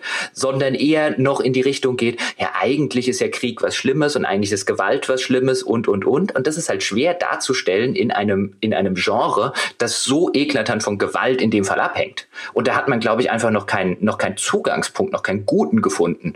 Und deswegen kommt es zu diesen ludonarrativen Dissonanzen. Also erstmal, du meinst äh, wahrscheinlich nicht Rocky 3, äh, nein, Rambo. Rambo. Ja, und außerdem erschießt er in Rambo 3 Russen und keine Schlitzaugen, Jochen ah. Gebauer wirst äh, mit Entsetzen feststellen, dass hier schon wieder einer der besten Actionfilme aller Zeiten, nämlich Rambo 3, durch den Schmutz gezogen wird. Ja? ja. Rambo 2 ist Haufen, ein Haufen Scheiße. Rambo, Rambo 3 ist fantastisch. Zieht, äh, Rambo 3 zieht sich übrigens ist von selbst durch den Schmutz. Da muss ich gar nicht, gar nicht viel mithelfen. Lächerlich. So ja. gut Aber, inszeniert. Rocky 3 war auch scheiße. Insofern hat er sich das auch verdient. Jetzt ist da auch noch Mr. T, ey, meine Güte. Naja, auf jeden Fall aber in Rocky 3, wenn die Version, in der Rocky jede Menge Schlitzaugen erschießt, die hätte ich ganz gerne mal gesehen. Ja, okay. Ja. Ansonsten, ich gebe dir vollumfänglich recht, ich sehe nur keinen Widerspruch darin, weil ich glaube, das sind einfach nur zwei äh, Seiten der gleichen Medaille sozusagen. Ähm, das, und in beiden Fällen geht's aufs Geld zurück. Das, was ich beschrieben habe, da ist das Problem, es ist erheblich einfacher, einen Story-Autor hinzusetzen und zu sagen, sorry, das Gameplay hat sich geändert, du schreibst das jetzt einfach alles um, so dass es passt, als umgekehrt tatsächlich irgendwelche Gameplay-Korrekturen zu machen und sich vernünftige Spielmechaniken äh, und Lösungen zu überlegen, die dann auch harmonieren mit der Handlung. Und im anderen Falle gebe ich dir völlig recht, dass Story inzwischen natürlich insbesondere als Marketinginstrument eingesetzt wird, weil man kann natürlich wahrscheinlich mehr Spiele verkaufen, wenn man man einen Story-Trailer macht, dessen Handlung in irgendeiner Form nicht nur spektakulär wirkt, sondern vielleicht auch berührend wirkt, bewegend wirkt, interessant wirkt. Und logischerweise verknüpft man das dann äh, mit Spielen, wo es vielleicht nicht passt, aber auch das wieder, ja, zeigt ja im Grunde genommen, dass es überhaupt keinen Respekt vor dem Werk des Autoren, also des Handlungsautoren am Ende gibt. Wenn man sagt, okay, das ist für mich eigentlich nur ein Instrument und ich toleriere dich und deine komischen Charakterzeichnungen und deine interessanten Motive eigentlich nur deswegen, weil es hinterher für mich einen interessanteren Trailer gibt und ich hinterher da mit den Leuten vielleicht vorgaukeln kann, dass das nicht die hundertste belanglose Schießbude ist. Aber ich glaube, wenn man da tatsächlich sich mal hinsetzen würde und versuchen würde, das Ganze in Einklang zu bringen, wäre es, sage ich mal, zumindest also mit, mit Einschränkungen. Also eine, eine richtig vollständige Harmonie zwischen Gameplay und Handlung herzustellen, ist garantiert sehr, sehr schwierig und in manchen Genres vielleicht sogar unmöglich, außer du erzählst jedes Mal die gleiche Geschichte. Aber einen erheblich besseren Zustand zu erreichen, das wäre schon möglich, wenn es denn da eine, eine starke Motivation für gäbe. Und wenn die nicht aus dem künstlerischen Anspruch der Spielemacher selbst kommt, dann wüsste ich nicht, wo sie sonst herkommen soll. Hm, ich, ich denke gerade drüber nach, was du gesagt hast, ob es, ob es äh, tatsächlich gar nicht geht, ohne jedes Mal die gleiche Geschichte zu erzählen, diese, diese Dissonanz in manchen Genres aufzuheben. Und jetzt sind bestimmt Entschuldigung, jetzt sind bestimmt Shooter ähm, mit eins der schwierigsten Genres, äh, ob wir jetzt über First-Person oder Third-Person-Shooter reden. Also einfach ein, ein, ein Spielprinzip, das von vornherein darauf ausgelegt ist, dass du einfach sehr viele Leute erschießt oder wegen mir auch erschlägst. Das, das dürfte wahrscheinlich mit das Schwierigste sein, wo du diese, diese Dissonanz aufheben oder wo, wo du zu irgendeinem Kompromiss mit dieser Dissonanz äh, äh, kommen kannst. Aber auch da gibt es ja durchaus Spiele, die das schon vorgemacht haben und die aus völlig anderen Blickwinkeln kommen. Also zum Beispiel in Spec Ops The Line würde ich jederzeit sagen, bei aller Kritik, die das von uns beiden schon abgekriegt hat, aber das löst es relativ gut auf einfach dadurch, weil dort die Gewalt, die du machst, nicht als nicht als positiv reflektiert wird vom Gameplay. Also die die Gameplay-Gewalt wird von der Story nicht als positiv reflektiert. Ähm, man kann natürlich dann auch auch in einem Doom oder so ist da äh, äh, bricht mit nichts, weil du dort halt weil du dort halt erst gar keine große außer dieser Rahmenhandlung drumherum großartige äh, Story-Sache hast. Also ich würde ich glaube sogar, ich würde eher die Frage stellen, brauchen wirklich alle modernen Spiele oder fast alle modernen Spiele eine Geschichte? Also sind wir vielleicht als Medium, ist weniger die ludonarrative Dissonanz und das Auflösen derer das Problem, als vielmehr die Tatsache, dass mittlerweile viel zu storybasiert entwickelt wird und viel zu wenig Gameplay basiert. Oder ist die Art, wie wir storybasiert entwickeln, einfach noch nicht zu, äh, noch nicht spielspezifisch genug? Das ist vielleicht die sogar interessantere Frage, was ja eigentlich schon mit bei dem mitschwang, was du gerade gesagt hast. Also wenn je stärker du reduzierst, ja, also je weniger du tatsächlich eine Erzählung jetzt zum Beispiel über Cutscenes oder andere traditionelle Mittel äh, in das Spiel einbaust, desto organischer wirkt es meistens. Also Journey zum Beispiel, äh, dem ich ja bei jeder sich bietenden Gelegenheit äh, erstmal Rosenblüten auf den Weg streue, funktioniert natürlich in der Hinsicht auch hervorragend, weil es so keine so richtig erzählte Geschichte gibt, bis auf diese Wandreliefs, die man dort äh, finden kann. Das ist ja quasi auch ein Erzählmechanismus. Aber die sind wiederum so abstrakt, dass du dir sehr viel davon selbst zusammenreimst in, über die Interpretation dieser Bilder. Ähm, das heißt natürlich, dadurch, dass du als Spieler interpretierst, auch auf Basis dessen, was du im Spiel bislang erlebt hast und wie du das Spiel erlebt hast, äh, bildest du natürlich wahrscheinlich die automatisch eine Hintergrundgeschichte, die passt. Wenn du also, oder nehmen wir mal die Esther zum Beispiel. Der Esther war ja insofern alleine schon als narratives Experiment gedacht, weil der Pinchback damals gesagt hat, wenn ich überall diese Lücken lasse und meine Geschichte quasi sogar zu einem Teil zusammenwürfeln lasse vom Spiel selber und der Spieler muss dann oder wird automatisch, das ist ein psychologischer Mechanismus, wird automatisch diese Lücken, die ich lasse, über seine Fantasie ausfüllen, dann ergibt sich wahrscheinlich eine harmonischere und organischere Geschichte, als wenn ich mir eine ausdenke und sie konsequent durcherzähle. Das heißt, die, die Frage könnte natürlich sein, ist der klassische Erzählmechanismus auch etwas, das wir den Spielen so ein bisschen aufgezwungen haben, übergestülpt haben, weil sie sich erstmal natürlich an dem orientieren, was vorher schon präsent war, im, insbesondere am Film und sind die Dinge, die sich aus dem Spiel selbst heraus entwickeln, vielleicht diejenigen, die halt auch hinterher tatsächlich viel weniger zu einem Bruch führen. Nee, also um auf deine Beispiele kurz einzugehen, nämlich mit äh, Journey und äh, Dear Esther, also so äh, will dem ja nicht absprechen, dass sie die Qualität besitzen, aber die sind natürlich insofern ein etwas problematisches Beispiel für eine ludonarrative Dissonanz, so wie sie verstanden wird, weil sie schlechterdings so gut wie kein Gameplay haben. Da kann sich nichts mit der Handlung beißen. Die Handlung ist das Spiel. Ähm, in, insofern, ich würde doch eher, also ich glaube, wir müssen dann eher, wenn wir über dieses Phänomen reden, wirklich eher bei den Mainstream-Spielen insofern bleiben, dass die Frage ist, kann man denn einen storybasierten Shooter machen, der nicht inhärent dieses Problem hat, wenn er nicht gerade total gewalt- und äh, kriegsverherrlichend daherkommen will? Also wie, was willst du denn aus einem Call of Duty ähm, machen oder wie willst du einem Call of Duty glaubhafte Charaktere und vielleicht sogar, ich meine, das haben ja zum Beispiel bei Battlefield dann einige erwartet oder gedacht, hey, vielleicht macht ja äh, macht der DICE jetzt bei Battlefield One tatsächlich mal eine, eine realistische Kriegsgeschichte. It's not gonna happen. Weil wenn du diese ludonarrative Dissonanz rausnimmst bei sowas und dann tatsächlich eine, eine Kriegsgeschichte erzählst und wie es in dem Krieg tatsächlich war, will das nach zwei Stunden keiner mehr spielen. Ja, ich weiß nicht. Also die Frage ist ja. Zumindest in einer Massenöffentlichkeit. Ja, aber entsteht eine ludonarrative Dissonanz automatisch, in denen du jetzt in Anführungsstrichen den Krieg verherrlichst? Nicht unbedingt. Also wenn in dem Kontext, das ist ein Bruch mit den tatsächlichen realen Ereignissen, das würde ich nicht automatisch als ludonarrative Dissonanz sehen. Nein, nein, also kannst, so, so war es nicht ne? gemeint. Dann lass mich, dann lass es mich kurz erklären. Es wird bei einem Shooter halt schwierig, nicht ludonarrative Dissonanzen zu haben, wenn du nicht in die Gewalt- oder Kriegs, äh, äh zumindest propagierende Sicht reingehst. Also sobald ich in einem Shooter als Thema äh, so diese, diese klassischen altruistischen Themen, Menschlichkeit, Mitleid, so alles, was wir in der heutigen modernen Gesellschaft so ein bisschen als Werte hätten, die werden in einem Shooter schwierig abzubilden, ohne dass du sofort diese Dissonanzen hättest auch da würde ich, weiß ich nicht, ob ich da zustimme, weil das, das sehen wir ja zum Beispiel auch an diesen ganzen Weltkriegsfilmen und Serien zum Beispiel. Also sowas wie Band of Brothers. Da ist die ganze menschliche Seite dann hauptsächlich halt verankert in der Kameraderie unter den alliierten Soldaten und aber das, äh, das Feindbild ist klar und es sind trotzdem Helden und so weiter und so fort.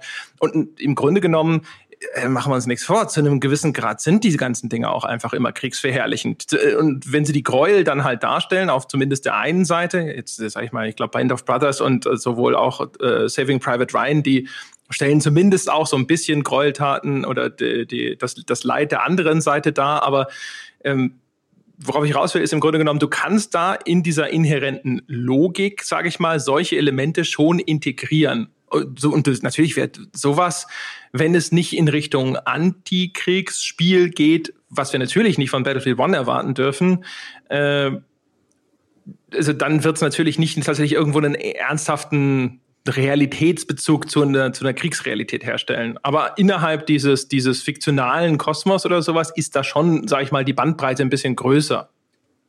Was ich ja, was ich ja eher meinte, ist ein, und man, man sieht es ja zum Beispiel an Spec of the Line, welchen Kniff sie dann auch am Ende, äh, wir müssen jetzt ja nicht schon wieder das Ende spoilern, welchen Kniff sie dann nehmen müssen, um diese ganze Gewalt dann auch noch tatsächlich zu erklären. Du wirst halt Schwierigkeiten haben, im Westen nichts Neues, um jetzt mal ein Beispiel aus äh, Film und Literatur zu bringen, als Ego-Shooter umzusetzen. Das wird halt nicht funktionieren, wenn du zeitgleich zu einer Handlung von dem Westen nichts Neues, ähm, ohne jedes äh, negative Gameplay-Feedback hunderte von Leuten über den Haufen ballerst ballerst. Ja, aber und das ist ja genau. Das Spiel dich dafür belohnt, dass du es tust. Ich meine, darum geht es ja bei dieser ganzen Dissonanzgeschichte. Nicht nur, dass du es machst, sondern dass du, dass das Gameplay belohnt dich für etwas, was die Handlung sagt, eigentlich böse ist. Ja, das ist ja genau das Ding.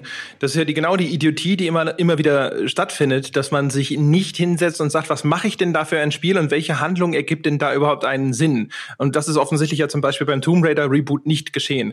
Ich mache also ein Spiel, in dem Lara Croft hunderte von Leuten umbringt. Okay, ich erzähle also ihre Origin Story, äh, wie sie sich innerhalb von drei Spielstunden vom ahnungslosen, naiven, unschuldigen jungen Mädchen zur Killermaschine wandelt. Dass das nicht funktionieren kann, muss von Anfang an klar sein und dann muss man sich halt entscheiden, okay, wir erzählen eine andere Geschichte oder wir setzen zumindest innerhalb dieser Geschichte an einem anderen Punkt an. Ich glaube nicht, dass das den ganzen beteiligten Leuten so klar war, wie du jetzt sagst. Das ist, das muss doch klar gewesen. Ich meine, ich verstehe, wo du herkommst. Aber ich glaube, ähm, ich glaube auch da wieder, dass du, dass du wahrscheinlich in der Produkt- und Produktionsrealität einfach den, den Punkt hast, wo jetzt wahrscheinlich heute, ich glaube, das war ja die, die Tochter von Terry Pratchett, die das geschrieben hat, oder hat die erst den, den nächsten Teil geschrieben? Doch, das ist das, äh, Ryan Pratchett. Ryan Pratchett, genau. Ich glaube nicht, dass die da saß und von Anfang an wusste, oh, oh, oh, das, das wird ja scheiße. Ich glaube, die haben schon gedacht, dass sie das irgendwie gelöst bekommen, das Problem, und saßen am Ende wahrscheinlich selber da und haben gesagt, okay, wir haben es nicht sonderlich gut gelöst bekommen. Aber ich glaube nicht, dass denen von Anfang an klar war, das wird scheiße. Aber Oder das kann nicht gehen. Wenn Ihnen das nicht von Anfang an klar war, dann aus den vorab beschriebenen Gründen, dass der Pratchett vorher nicht alle Rahmenparameter klar waren. Also du hast ungefähr so viel Zeit für diesen Abschnitt der Geschichte und so viel Zeit für den anderen Abschnitt der Geschichte und so weiter. Weil wenn Sie das in Kenntnis der Umstände entschieden haben, dann war es nach wie vor, sorry, völlig bescheuert. Also wenn man nicht mindestens, und das ist ja nun wirklich ein total kleiner Handgriff, irgendwo einen Zeitsprung einbaut und sagt, ja, jetzt hat sie diesen Schritt getan und hat jemanden umgebracht und jetzt machen wir einen Zeitsprung und drei Jahre später ist sie dann halt schon viel rücksichtsloser geworden und dann können wir das irgendwo sinnvoll integrieren. Das ist ja nun wirklich also ein ganz billiger Trick. Äh, und da sie nicht mal das gemacht haben, wie gesagt, also entweder war es so wie vorher beschrieben, dass da halt der Autor gezwungen wird, das Ganze irgendwie einzupassen in ein Korsett, das ihm vorgegeben wurde, oder es war dumm. Da würde ich jetzt ja nicht äh, äh zwangsläufig widersprechen, also zumindest beim, beim, beim, beim zweiten Teil. Ähm, ich, ich weiß, ich kann halt nicht einschätzen, inwiefern das dann tatsächlich immer so eine, so eine, ähm, so eine, so eine Entweder-Oder-Geschichte ist. Ich will ein anderes Beispiel nennen, weil ich das auch, äh, weil ich das immer ganz putzig finde und äh, viele Leute kennen das wahrscheinlich nicht. Aber ich zitiere ja ab und zu mal gerne aus äh, Herr der Ringe Online, weil ich das immer noch ganz gerne spiele. Jetzt nach den letzten Updates, die waren gruselig, nicht? Ähm, äh, hoffentlich passiert da noch mit Mordor was, aber mal gucken. Ähm, aber die hatten, als die damals Rohan über eine Erweiterung eingebaut haben, kamen die Autoren offensichtlich auf die Idee, dass sie so ein bisschen weg wollen vom, vom großen, ich sage jetzt mal Storytelling im, im großen Maße und eher so ein bisschen in, in, ins, ins Kleinere reingehen wollen und dir die NPCs, die einzelnen ähm, ich benutze jetzt nicht die korrekten Fachausdrücke, damit es dann auch tatsächlich jeder versteht, die einzelnen Fürsten, die dann in Rohan verteilt sind und die einzelnen, einzelnen Landherren, dass sie dir die näher bringen und erzählen eigentlich eine relativ persönliche Geschichte über den über Verrat im Angesicht der drohenden Invasion. Und das ist eigentlich, also da, da, merkt man schon, wohin die mit dem Storytelling wollen und dass sie eine andere Form von Geschichte erzählen, als man jetzt aus den früheren Add-ons von Lord of the Rings Online und vielleicht auch aus der Vorlage gewohnt ist.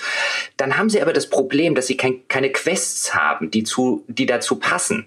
Und dann bist du, rennst du zwar sozusagen von Reef zu Reef, so wie die in, äh, in Rohan heißen, also sind da die Titel von denen, ähm, und redest mit dem und redest mit der und die müssen dir in dem Fall immer irgendwas zu tun geben. Also rennst du irgendwann rum und räumst deren Teller weg und bringst denen irgendein Trinkhorn und machst halt, machst halt, weil, weil es halt für dieses, äh, weil die Erzählung halt so wenig Gegner jetzt hat, da rennen jetzt halt gerade keine Orks rum bei dem, zu dem du geschickt wirst und so weiter, ähm, und dass du die ganzen politischen Mechanismen kennenlernst, hat aber das Spielprinzip MMO noch gar kein Questdesign dafür.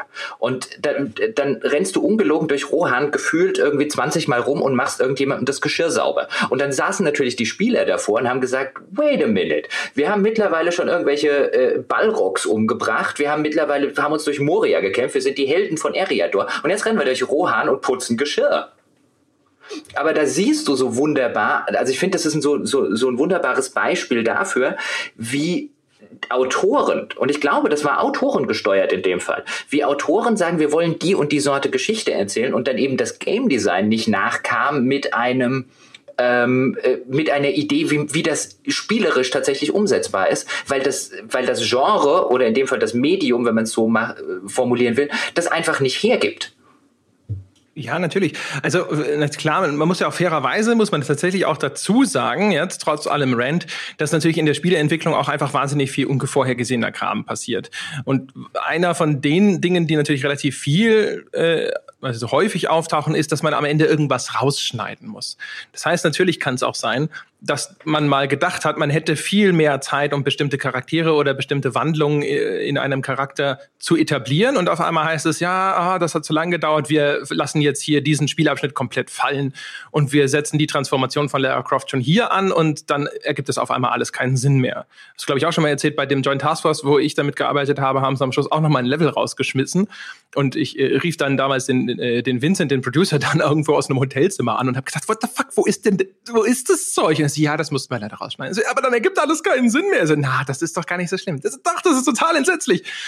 Ähm, und, und, natürlich wird es das immer wieder geben. Es gibt ja auch ganz verschiedene andere Sachen, wo man so ein bisschen denkt, so, boah, ist das ist das Absicht gewesen oder ist das irgendwie schief gelaufen? Also, keine Ahnung, die Handlung von Far Cry 3 ist ja auch so ein Ding, wo wir schon mal drüber gesprochen haben, dass es vielleicht sogar umgekehrt gelaufen ist. Da hat man mit Vars einen coolen Bösewicht etabliert und dann wirft man den hinterher einfach so weg. So, oh, braucht man nicht mehr. Und etabliert auf den letzten Metern aber nochmal einen neuen, äh, wo man auch so denkt, so, boah, haben die echt gedacht, das ist eine gute Idee? Äh, hat jemand gesagt, das Spiel ist nicht lang genug, wir brauchen da noch mehr Spielzeit? Was ist da passiert? Das gibt's immer wieder. Äh, aber auch da finde ich natürlich, ist es halt wieder so, man merkt halt, im Zweifelsfalle entscheidet man sich dann halt dafür zu sagen, ja, die, dann leidet die Story halt drunter. Und was ich vermute einfach mal, dass das nicht mal eine Entscheidung ist, die getroffen wird, so aus so einem, ja, ist uns, ist uns doch einfach so Wurstgefühl raus, sondern wahrscheinlich ist das wie fast alles bei Großproduktionen auch eben durch Marktforschung gesteuert. Also ich könnte mir gut vorstellen, dass die großen Hersteller zumindest auf Daten sitzen, von die sie glauben machen, dass das ein Großteil der Spieler auch einfach scheißegal ist. Das, wenn wir es so rumformulieren, ist es äh, gewiss einem Großteil der Spieler oder einem Großteil der Konsumenten, wenn wir es über das Spielerische hinaussehen, auch tatsächlich ein bisschen egal.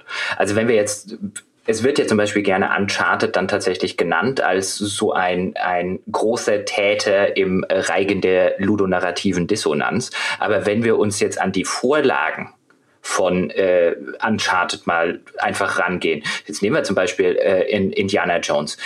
Äh, der ja auch als eigentlich ein sehr moderner Mensch in einer eigentlich nicht sonderlich modernen Zeit, also in den 30ern, aber ein sehr, der ist ja ein sehr aufgeklärter, sehr moderner Mensch, ist eigentlich ein, ein Charakter aus dem 20. Jahrhundert äh, in, in, in die 30er Jahre versetzt. Und ähm, das heißt, was der zumindest einen äh, nicht ganz unerheblichen Teil der Filme auch macht, nämlich die ganze Zeit Leute über den Haufen zu schießen, wo er tatsächlich auch in erster Linie mal hätte fragen können, hey, können wir das nicht irgendwie anders klären und so weiter. Ähm, das ist natürlich den, den Actionfilm und Abenteuerfilm Tropes aus den 80ern und äh, frühen 90ern natürlich auch entsprungen. Damals machten sich auch sehr wenige Action- und Abenteuerfilme irgendwie einen Gedanken um sowas wie äh, ludonarrative Dissonanzen, wobei das bei denen natürlich dann nicht ludonarrativ wäre, weil das Ludo ja das, äh, das Spiel auf äh. Aber über solche Geschichten wie, dass der Charakter jetzt eigentlich noch mit einem, mit einem dicken, fetten Lächeln im Gesicht jetzt äh, irgendwelche Ureinwohner über den Haufen ballert, das hat damals eher wenige Leute gestört. Wäre jetzt heute im Film anders. Aber bei Spielen ist das halt immer noch so ein bisschen äh, der Fall, wie man jetzt bei Uncharted sieht. Also es wäre jetzt unfair, einfach nur auf Uncharted rumzuhauen, weil halt auch, wenn man sie sich genau anguckt, die äh, Indiana Jones jetzt nicht viel besser oder schlechter in der Hinsicht waren. Ja, das zum einen und zum anderen muss man ja auch da so ein bisschen auf den Kontext achten. Bei Uncharted ist es so, dass die, die Art und Weise der Gewaltrepräsentation im Spiel nicht so drastisch ausfällt wie in vielen anderen Titeln. Und das macht natürlich dann auch wiederum diese Rezeption viel einfacher. Also der Bruch ist nicht so stark zwischen den Gewalthandlungen, die Nathan Drake jetzt bei objektiver Betrachtung verübt, weil einfach die ganze Darstellung und die, die Einbettung in diesen, diesen Kontext, der häufig dann auch eher ja, locker, leicht, fluffig, humorig ist, das lässt die ganze Wirkung so ein bisschen verpuffen. Das ist nicht so, wie wenn man dann auf einmal in Ego-Perspektive in Call of Duty Leute über den Haufen ballert. Wobei es da tatsächlich, also der eigentliche ludonarrative Bruch ist zum Beispiel in Uncharted 2, finde ich, dass es dann da sowas wie so Finishing Moves gibt, wo er Leuten das Genick bricht und auch noch mit dem entsprechenden Soundeffekt, was eine ziemlich brutale Anmutung Zumutung hat. Und äh, im Vergleich dazu zum Beispiel diese Third-Person-Gefechte, wo allein schon durch diese etwas entrückte Kameraperspektive, die hohe Gegnerdistanz und sowas, die Gewalt nicht so stark wirkt. Und deswegen finde ich, also da ist eine Dissonanz, aber die ist lange nicht so schlimm wie beschrieben. Weil das so ein Fall ist, finde ich, wo so eine pff, durchaus jetzt dem Wortsinn nach zutreffende Beschreibung des Geschehens dem trotzdem nicht gerecht wird. Das ist so ein bisschen wie wenn innerhalb der Killerspieldebatte oder innerhalb von so BPJM-Gutachten über Spiele gesprochen wird und dann äh, gesagt wird, ja, keine Ahnung, es gibt außerdem Töten keine andere Lösungsmöglichkeit. Blut spritzt an die Wände und so weiter und so fort. Das sind alles korrekte Beschreibungen von Spielen, aber wenn sie losgelöst, losgelöst, losgelöst, losgelöst vom eigentlichen Spielgeschehen gelesen werden, klingt es viel schlimmer, als das eigentliche Spielerleben ist. Also ich würde dir auf jeden Fall insofern zustimmen, dass ich auch sagen würde, ich finde es bei Uncharted nicht sonderlich schlimm. Also Uncharted spielt insofern mit offenen Karten, dass es auch nie versucht, mehr zu sein und nie vorgibt, mehr zu sein, als es ist. Uncharted ist so, ich bin jetzt nicht der allergrößte Fan der Serie. Irgendwann werden wir dann wahrscheinlich mal die Uncharted und Uncharted 4 Folge in Angriff nehmen. Jetzt habe ich ja endlich eine PlayStation 4. Vielen Dank, liebe Patreon-Bäcker. Ähm, aber das ist, das sind immer Spiele, die ich so als, als in ihrer Handlung und so weiter als wunderbar unprätentiös empfunden habe. Das will einfach nur ein Actionfilm zum selber, ein Abenteuerfilm zum selber spielen sein. Ich finde zum Beispiel auch die, die ersten drei Indiana Jones hatten wir auch schon ein paar Mal, glaube ich, thematisiert, sind nicht nur fantastische Filme, sondern sind auch wunderbar unprätentiös. Der vierte wird dann prätentiös und das ist sein Problem. Ähm, deswegen denen nehme ich es auch nicht übel. Ich nehme es eher dann tatsächlich Sachen übel, wie äh, wir können weiter auf Tomb Raider gerne rumhaken, weil das war prätentiös. Also ich meine, und das will mich verarschen. Also da fühle ich mich als Spieler verarscht, wenn ich davor sitze. Ich fühle mich übrigens auch bei Max Payne 3 verarscht. Also das ist einfach so offensichtlich in diesen beiden Fällen, dass ich mir halt einfach denke, Leute, gebt euch bitte mehr Mühe, wenn ihr von mir 50 oder 60 Euro haben wollt. Ähm, deswegen stimme ich dir dazu, dass ich nicht in jedem Fall, wo objektiv ein ludonarrativer Bruch zu erkennen ist und zu konstatieren ist, dass automatisch, äh, automatisch schlimm ist. Ähm, ich finde, Bioshock zum Beispiel, um da wieder drauf zu kommen, ist ein interessantes Beispiel. Auch bei, bei Bioshock Infinite kann man und wurde teilweise das, äh, das Fass aufgemacht mit der ludonarrativen Dissonanz. Da finde ich es durchaus erheblicher und äh, äh durchaus passender zu argumentieren, weil das jeweils Spiele sind, die eben nicht nur ein Abenteuerfilm zum selberspielen sein wollen. Also ich finde, da muss man auch schon, das, das muss man anhand des konkreten Werkes immer abschätzen. Da würde ich nicht jetzt irgendwie alle Spiele, die ludonarrativ dissonant äh, sind, über einen Kamm scheren wollen. Weil es gibt durchaus Sachen, genau wie im Filmbereich, genau wie im, im Literaturbereich, wo ich halt einfach sage, da erwarte ich mir erst gar nicht mehr. Die, die teilweise Spiele lese oder schaue ich sie sogar deswegen, weil sie eigentlich Unterhaltung sind. Ja, genau. Man muss ja auch immer differenzieren. Also es gibt ja viele Dinge, die sind äh, in der Sache gleich, aber nicht im Grad. Und gerade diese Gradierung ist aber trotzdem immer sehr wichtig. Also man kann natürlich immer konstatieren, das hat auch eine ludonarrative Dissonanz und das und das und das auch. Aber äh, der, der Grad, zu dem das tatsächlich in Erscheinung tritt und dem Spieler dann auch die Immersion verhagelt, der ist eben sehr unterschiedlich und der ist natürlich vom Kontext abhängig. Also genauso wie wir auch schon gesagt haben, wenn die Story reduzierter ist, dann gibt's natürlich auch weniger Ecken und Kanten, wo es hängen bleiben kann. Und genauso je weniger, sage ich mal, die Handlung darauf gemünzt ist oder dir zumindest vortäuschen möchte, dass sie jetzt äh, eine Charakterstudie durchführt oder dergleichen, desto weniger oder mehr ist das dann hinterher etwas, das ins Gewicht fällt.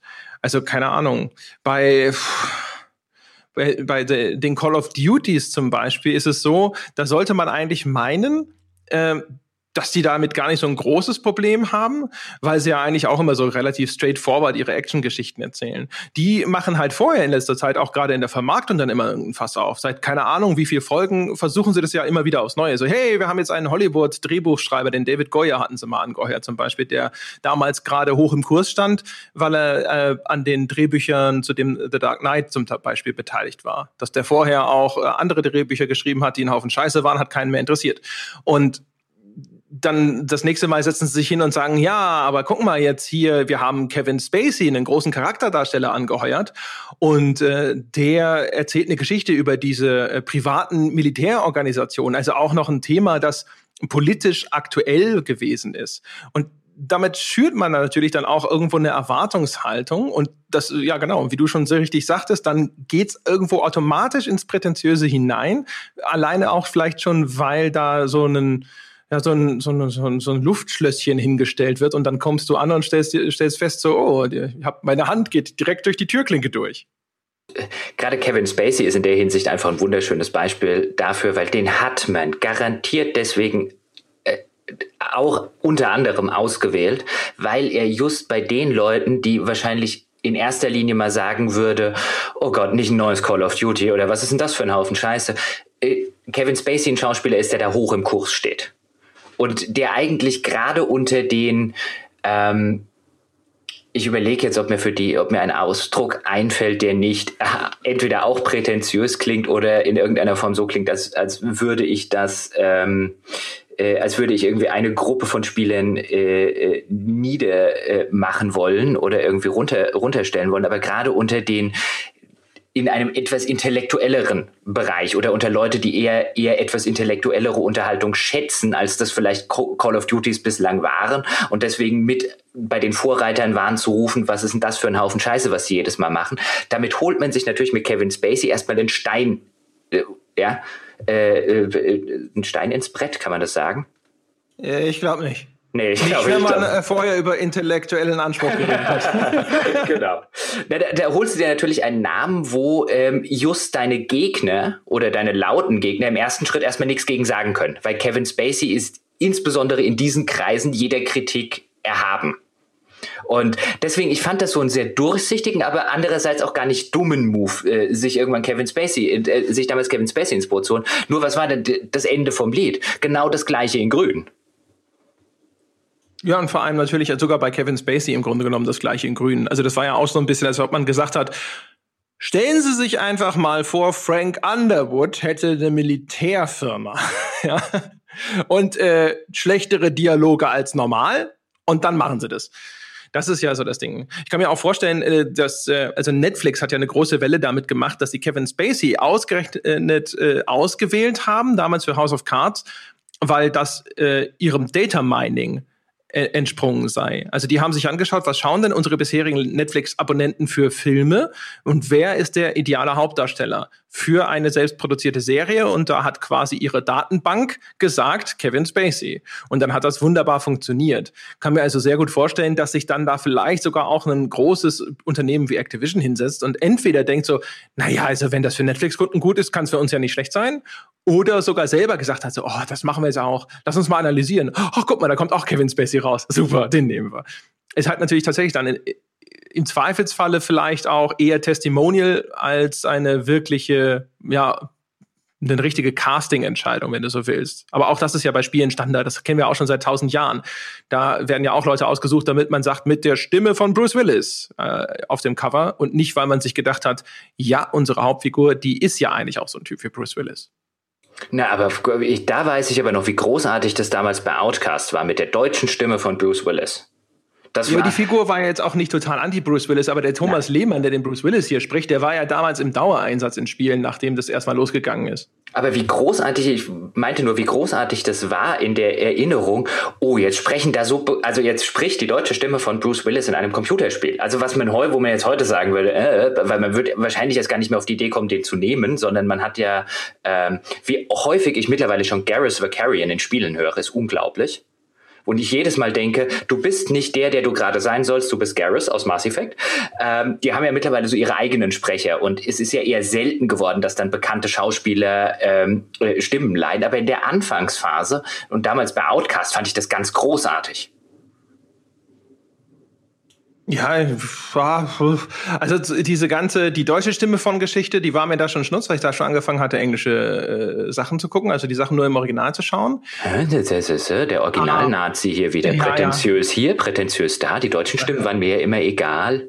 Ja, das kannst du mal, ja, das, also tatsächlich ist die Stimme von Bruce Willis eine von den wenigen, wo ich tatsächlich im ersten Moment gedacht habe, oh shit, die Synchro ist besser als das Original, als ich dann das erste Mal Stirb langsam im Original geschaut habe. Da fand ich Bruce Willis tatsächlich extrem gewöhnungsbedürftig. Wenn man dann aber mal ein bisschen weiter guckt in seinem Werk, ist tatsächlich der Original Bruce Willis auch um Längen besser als seine Synchronstimme.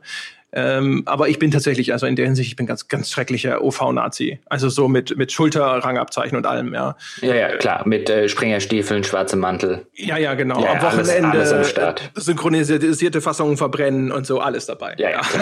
das ist, aber gehen wir mal, gehen wir noch mal kurz wieder zurück in die, äh, jetzt sind wir mal wieder abgebogen und äh, das ist ja auch okay, aber biegen wir mal wieder zurück, mhm. ähm, weil ich tatsächlich noch mal ähm, ich glaube, da, da haben wir noch Diskussionsbedarf, äh, nicht im Sinne von, dass wir da unterschiedlicher Meinung sind, sondern dass wir da noch mal ein bisschen genauer drüber reden, in, inwiefern schlechtere Spiele entstehen, auch unter dem in dem Hinblick auf so äh, äh, ludonarrative Dissonanzmomente. Wie jetzt ein Tomb Raider ist halt auch insofern ein schönes Beispiel, dass wir beide und ich glaube nicht nur wir beide ähm, da auch heute immer noch da sitzen und uns eher an das äh, und an, uns an diesen Moment erinnern, der uns komplett aus einem Spiel gerissen hat. Also danach hatte das Spiel auch echt Schwierigkeiten, zumindest bei mir und ich glaube bei dir war es ähnlich, ähm, wieder auf irgendeine Wertigkeit zu kommen und Spaß zu machen, einfach weil es ein so eklatanter Bruch mit allem war und man sich einfach veralbert vorkommt als äh, äh Spieler und Konsument. Und deswegen, wie wie sehr und wie extrem siehst du das, dass viele Spiele vielleicht besser wären oder sogar sehr sicher besser wären, wenn die Entwickler und Hersteller den Mumm hätten zu sagen, auf eine Geschichte verzichten wir entweder völlig oder wir machen die Geschichte wirklich nur als sehr, sehr kleinen oder als überschaubaren Teil des Spiels. Und wir gehen wirklich hin und sagen, Gameplay first, wie das ja heute vielfach, du hast ja vorher gesagt, in der Entwicklung immer noch so ist, ähm, dass tatsächlich einerseits das Gameplay first kommt, aber andererseits die Hälfte des Marketings und alles in die Geschichte fließt und deswegen die mittlerweile auch so wichtig ist. Blah. Also bei Tomb Raider auf jeden Fall hast du recht. Äh, ich bin ja eigentlich immer derjenige, der immer so, du sagst ja immer, weißt du, das schlechte Ende macht alles kaputt. Da sage ich ja immer so, na, das macht jetzt nicht irgendwie alle 40, 50 Stunden vorher obsolet. So ein Fall wie Tomb Raider finde ich da hingegen total viel, viel schlimmer, weil tatsächlich danach ist halt alles, was an Handlung kommt, ist erstmal irrelevant, weil es so scheiße war, dieser Moment. Und die ganze Umsetzung war einfach nur so katastrophal. Obwohl Tomb Raider an sich, also schon das Reboot, wir fanden ja auch Rise of the Tomb Raider dann ganz nett, weil da war es jetzt auch immer noch ein bisschen blöd, aber nicht mehr ganz so schlimm. Ähm, weil als äh, spielerisch ist es total super. Ja, also es hat einfach einen schönen Flow, es ist schönes, nettes, anspruchsloses äh, Gehopse und äh, zwischendrin die, die ganzen Feuergefechte und so. Das ganze Set-Design vom Tomb Raider Reboot ist grandios gewesen. Großartige Level-Designer und Concept-Artists müssen daran gesessen haben. Aber tatsächlich ist das Erste, was mir einfällt, wenn ich an das Ding denke, ist halt einfach nur, wie unfassbar sie das verbockt haben an dem Moment. Insofern ist es sicherlich äh, richtig und wichtig, zumindest diesen totalen Griff ins Klo bis zur Schulter zu vermeiden. Ansonsten weiß ich nicht so richtig. Also pff, die Reduktion der Handlung per se ist sicherlich eine Lösung, die natürlich, also wenn überhaupt nur in unserem kleinen Fantasieland zu erwägen wäre, weil es natürlich inzwischen was ist, das wird sich keiner von denen jemals erlauben. Ich finde interessanter deswegen halt darüber nachzudenken, wie man die Handlung tatsächlich einfach viel stärker in das Spiel integrieren kann. Und da gibt's ja schon einige interessante Beispiele. Also ich meine, wir haben jedes Mal, wenn es da einen großen Schritt nach vorne gibt, den man simpel kopieren kann, wie jetzt zum Beispiel das, äh, diesen Kunstgriff mit den Audiotapes, ja, dann wird der ja auch sofort adaptiert. Das haben wir ja schon gesehen. Also sobald sich herausgestellt hat, hey, das ist ein super Mittel, damit der Spieler tatsächlich aktiv weiterspielen kann, aber er bekommt trotzdem die Story vermittelt und dann müssen wir vielleicht nur im Leveldesign ein bisschen darauf achten, dass jetzt da nicht die nächste Schießerei losgeht. Wobei auch selbst darauf wird ja nicht immer geachtet. Ähm, also sowas ist dann, ist dann durchaus äh, relativ schnell verbreitet und funktioniert dann halt, aber ist nach wie vor natürlich eher so eine Krücke. Und wenn man sich aber zum Beispiel den Anfang von Bioshock anschaut, in dem ja tatsächlich einfach die ganze Erzählung einfach nur um die, über diese Umgebung funktioniert, sieht man ja auch, wie gut sowas und wie wirkungsvoll sowas funktionieren kann. Und das wurde ja auch damals gefeiert. Auch mit einem Modebegriff, mit dem Environmental Storytelling damals zum Beispiel. Das kommt zwar immer wieder und immer mal wieder zur Anwendung, aber meistens nur unterstützend. Wobei jetzt Sachen wie Gone Home ja bewiesen haben, dass man über das mit, mit Ausnahmen, da gibt es natürlich auch noch die ganzen Texte, die man lesen muss und so, aber durchaus auch ein Mittel ist, das einen größeren Teil der Handlung tragen könnte. Bedeutet aber halt, dass halt viel mehr Aufwand eben äh, auf diesen Gesichtspunkt ähm, entfallen muss, wenn es zum Beispiel um sowas wie Leveldesign geht. Also wo ich ein bisschen, ein bisschen hin wollte, auch mit der, ähm, mit der Frage, ob nicht am Ende bessere Spiele stehen. Ich meine, du hast einerseits selbstverständlich recht, wenn du sagst, ich glaube, zumindest auf absehbare Zeit wird es zumindest im großen AAA-Bereich nicht passieren, dass die Leute die Stories wieder weglassen oder kleiner machen. Da stimme ich ja zu, aber das ändert ja nichts an der Diskussion, dass am Ende vielleicht bessere Spiele, äh, Spiele stünden. Und wenn das so wäre, dann ist das halt was, was man auch tatsächlich dann immer wieder ankreiden müsste und wo man dann einfach sagen muss, hey, mag ja sein, dass ihr es so besser verkauft, aber das macht halt das Spiel nicht besser. Das ist ja, macht ja die Legitimität der Kritik nicht kaputt. Ich habe neulich drüber nachgedacht, äh, just vor ein paar Tagen, als ich darauf gewartet habe, dass äh, mein Vater Fahrrad repariert wird, ähm, kam ich irgendwie mal wieder auf Pirates, was ja empirischermaßen bewiesen eines der besten Spiele aller Zeiten ist. Und ich will kein, kein, kein Widerwort hören, Peschke. Ja, äh, weil sie da einfach keine äh, Ahnung haben. das ist ja nicht mal das beste Sid Meier-Spiel. Railroad Tycoon. Sie dürfen weitermachen. Äh, ja. Railroad Tycoon. Ja, ja, klar. Damit hast du jetzt, hast du jetzt alles unter Beweis gestellt, was ich äh, sagen könnte. Ähm, nein, Quatsch. Ähm, und ich habe halt so ein bisschen drüber nachgedacht, was hat Pirates damals und macht es auch aus heutiger Sicht, weil selbst wenn man das, äh, da hatten wir glaube ich mal kurz schon mal drüber geredet, selbst wenn man das Remake heute nochmal spielt, dass es dann irgendwie von 2004 oder 2006 so aus dieser Ecke ist, selbst das ist heute immer noch ein, ein echt, echt spannendes und witziges Spiel. Ähm, was macht das eigentlich so gut? Und dann können wir auf Punkte kommen, wie die ganze, die ganze Dynamik in der Spielwelt, die tatsächlich eine Dynamik ist, weil im Hintergrund Dinge passieren, während ich nicht dran beteiligt bin und nicht wie das bei modernen Open-World-Spielen so ist, dass immer nur Dinge passieren, wenn ich tatsächlich konkret an irgendeinem Punkt bin und dann spult das Programm einen vorher festgesetzten, eine vorher festgesetzte Sequenz ab. Ähm, und du hast halt immer diese lokal diese lokal konzentrierte Dynamik, die dann natürlich das, das Marketing als total dynamische Open World verkauft, was einfach nur ein Blenderbegriff ist, weil die Open World ist überhaupt nicht dynamisch, sondern komplett statisch. Also das spielt sicherlich eine Rolle. Aber was dann auch, und dann, dann kam ich halt so auf den Gedanken, oh, wir wollen ja noch eine Folge zu ludonarrative Dissonanz machen, ist, dass das Spiel überhaupt nicht in Gefahr kommt, so in irgendein, auch nur in die Nähe von solchen Problematiken zu kommen und von schlechtem Storytelling, weil es kein Storytelling braucht. Und dann überlege ich mir, jetzt käme heute auf die Idee jemand und sagt, hey, ich mache ein Piratenspiel. Du hast die Open World, die ganze Karibik und so weiter und so fort. Klar, man kann natürlich sagen, bei Assassin's Creed hat es schon einer gemacht. Nur ist Assassin's Creed für mich insofern ein, ein, etwas problematisches Beispiel, weil da natürlich sehr viele Konventionen aus den ersten Spielen stecken, die nie als Piraten Open World Seeschlachtspiel ausgelegt waren. Ähm, aber wenn jetzt heute wirklich jemand sagen würde, wir machen ein modernes 2016 Remake in AAA von Pirates, dann hättest du dort sofort eine Story drin. Du hättest natürlich sofort ganz viele Charaktere drin. Du hättest deinen Hauptcharakter, der, ähm, äh, keine Ahnung, ist dann vielleicht eine Mischung aus Errol Flynn und äh, Johnny Depp in Fluch der Karibik, was weiß ich. Aber das große Problem, was du hättest, ist, dass du so viele Sachen, die Pirates, die du bei Pirates so Gameplay-mäßig nebenher gemacht hättest, hättest sofort, würdest du sofort in moralische Probleme stolpern, um das mal so rum zu formulieren. Also wenn ich jetzt zum Beispiel fröhlich eine Stadt in Grund und Boden schieße, damit ihre ganzen Forts und so weiter weg sind ähm, von meinem Schiff aus, dann hättest du natürlich sofort das Problem, wenn du das in einem modernen Spiel, so wie heute Spiele sich ganz präsentieren, was passiert mit dieser ganzen Bevölkerung an Land? Das ist Pirates dem Original vollkommen wurscht. Da siehst du die auch nie. Natürlich könnte man jetzt sagen, ja, beim abstrakten Sinne müsste man sich ja immer noch vorstellen, dass sie da wären, aber das findet in dem Spiel so einfach nicht statt. Genauso wenig wie du versenkst ein gegnerisches Schiff, dass da Matrosen dran sind, die siehst du noch nicht mal und dass du die vielleicht zurücklässt. Oder im, im Ur-Pirates kann ich auch sagen, ich habe jetzt ein Schiff gekapert, was machst du mit dem? Nimmst du die Matrosen, die dort jetzt an Bord sind, mit? Oder sagst die Matrosen, ihr könnt, ihr könnt hier auf hoher See verrecken und ich fahre jetzt einfach weiter. Und das wird halt im Original Pirates, das ist alles, das ist ein so amoralisches Spiel. Das interessiert sich nicht darüber, sondern das will dich halt einfach nur in die, in die, in eine offene Welt und du bist jetzt halt Pirat ähm, versetzen. Und sobald du dort eine Story reinbaust und äh, Charaktere und dieses ganze Pipapo, kommst du sofort in diese Probleme rein, die, wo du dann entweder in so eine narrative Dissonanz reinstolperst oder wo du halt, wo du halt vielleicht an, an anderer Stelle sagen musst, hm, inszeniere ich jetzt wirklich ein realistisches Piratenabenteuer mit Charakteren, wie sie vielleicht im 17. und 16. Jahrhundert da tatsächlich rumgerannt sind, dann äh, rollen da aber sehr häufig sehr viele Köpfe und die Leute sind wahrscheinlich relativ unsympathisch.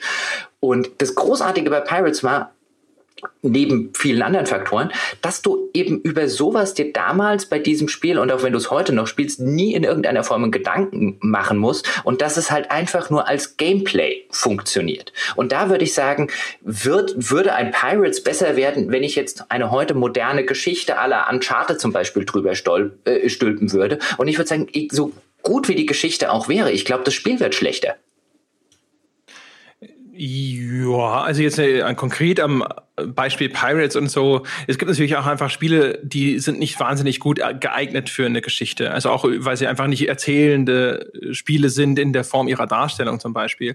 Es sind ja zum Beispiel auch so, durch die Rahmenhandlung gibst du ja zum Beispiel bestimmte Dinge vor. Das heißt, du setzt zum Beispiel eine bestimmte Tonalität. Wenn man jetzt so bei Pirates das Ganze eher humorig arrangiert zum Beispiel, kann man auch sehr leicht auf dieses Schicksal der Bevölkerung verzichten.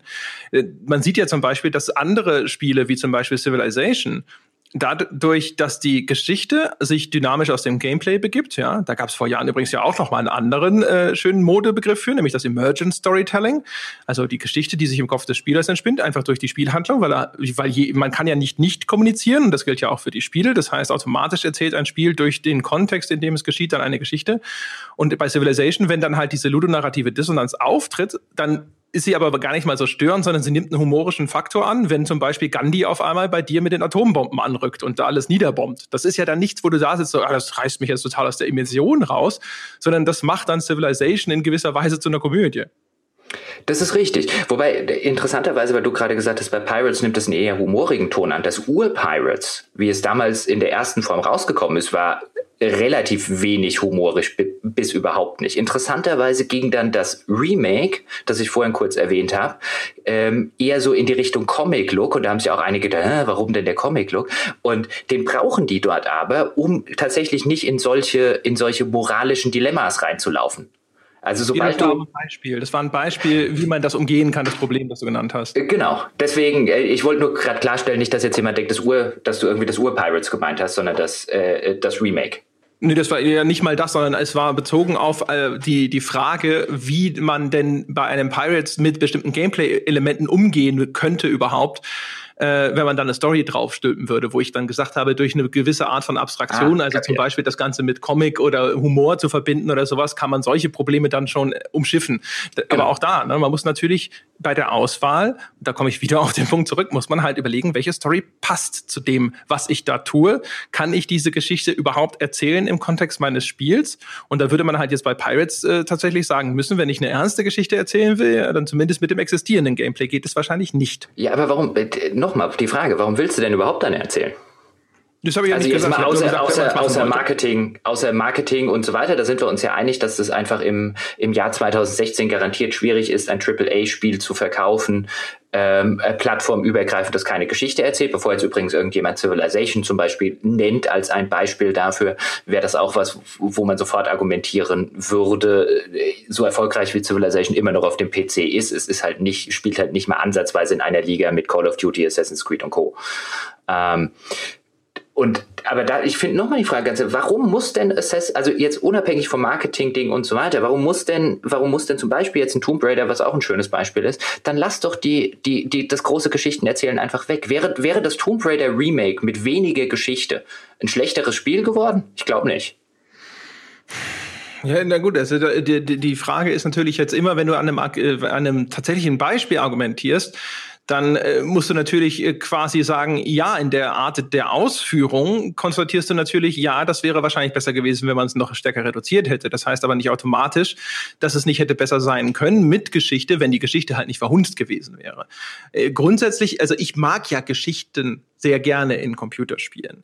Äh, insofern, ich bin der Letzte, der dafür plädieren würde, dass man jetzt bitte die Gesch äh, Computerspiele wieder mehr auf reine Gameplay Vehikel reduziert wie in der Frühzeit der Computerspiele, die halt vielleicht einen rahmenden Kontext bekommen und ansonsten ist aber relativ wenig an erzählenden Elementen darin enthalten. Man, ich würde auch einfach sagen, was man natürlich immer im Auge behalten muss, ist, ist es nicht notwendig, da eine totale Perfektion zu fordern. Also natürlich sollte aber ein Hersteller zumindest eine größtmögliche Harmonie anstreben, äh, wenn er sich zum äh, Erzählen der Elemente bedient, die vielleicht nicht dem Medium inhärent sind. Also wenn er zum Beispiel seine Geschichte über Cutscenes und sonst was erzählen will und das nicht dynamisch sich entwickeln lassen möchte aus dem Gameplay, dann soll er bitte wenigstens Sorge dafür tragen, dass die Harmonie so weit hergestellt wird, wie das möglich ist zum Beispiel, indem er darüber nachdenkt, welche Geschichte kann man logisch überhaupt mit dieser Art von Gameplay verbinden.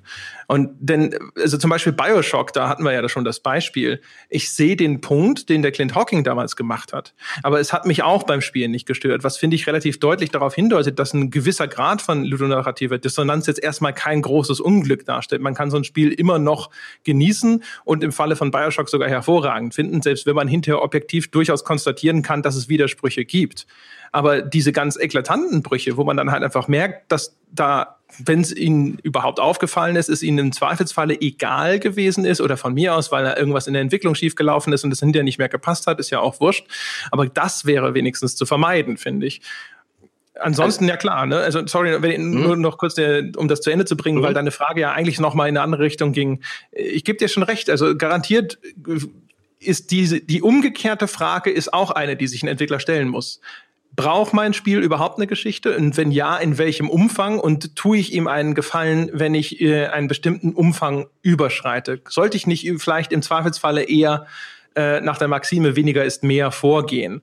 Das ist wahrscheinlich tatsächlich ganz interessant. Ich glaube, das ist halt was wahrscheinlich, wo diese Art von Überlegung vielleicht aus, ja, also in der Regel sicherlich bei Großproduktionen sowieso aus Vermarktungsgründen sowieso schon mal entfällt und dann aber auch vielleicht anderen Entwicklern eher Angst macht, weil es einfach wahrscheinlich noch das, das Instrumentarium, um eine Geschichte vielleicht trotzdem zu erzählen, ist vielleicht einfach noch so beschränkt, ja. Und es ist vielleicht auch die Angst da zu sagen, ja, aber das ist ja auch die Erwartungshaltung der Spieler. Ich glaube auch umgekehrt, weiß nicht, wie viele Spieler würden vielleicht da sitzen, wenn du jetzt ein Rollenspiel machst und sagst, das hat aber keine Geschichte, die dann sofort dir einen Vogel zeigen.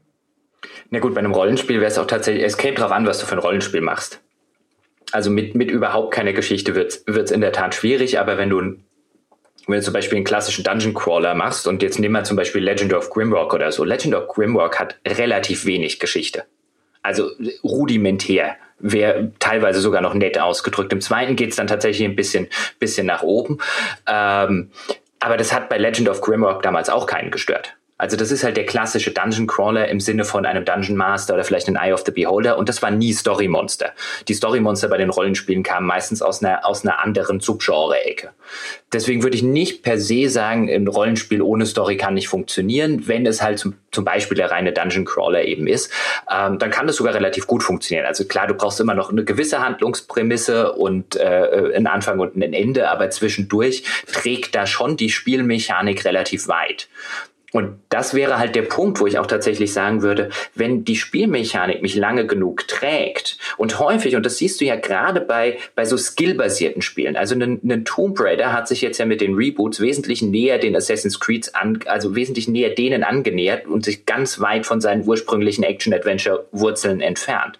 Und ich weiß nicht, ob das Tomb Raider und der Serie auf lange Sicht spielerisch tatsächlich gut tut, ohne ob es der Spielelandschaft gut tut, dass sich Dinge entdiversifizieren ähm, und alles so ein bisschen auf den gleichen Einheitsbrei spielerisch hinausläuft. Weil ich habe schon das Gefühl, dass sich sehr viele Hersteller heute nicht mehr vom Gameplay von der Konkurrenz unterscheiden, sondern nur noch von der Geschichte.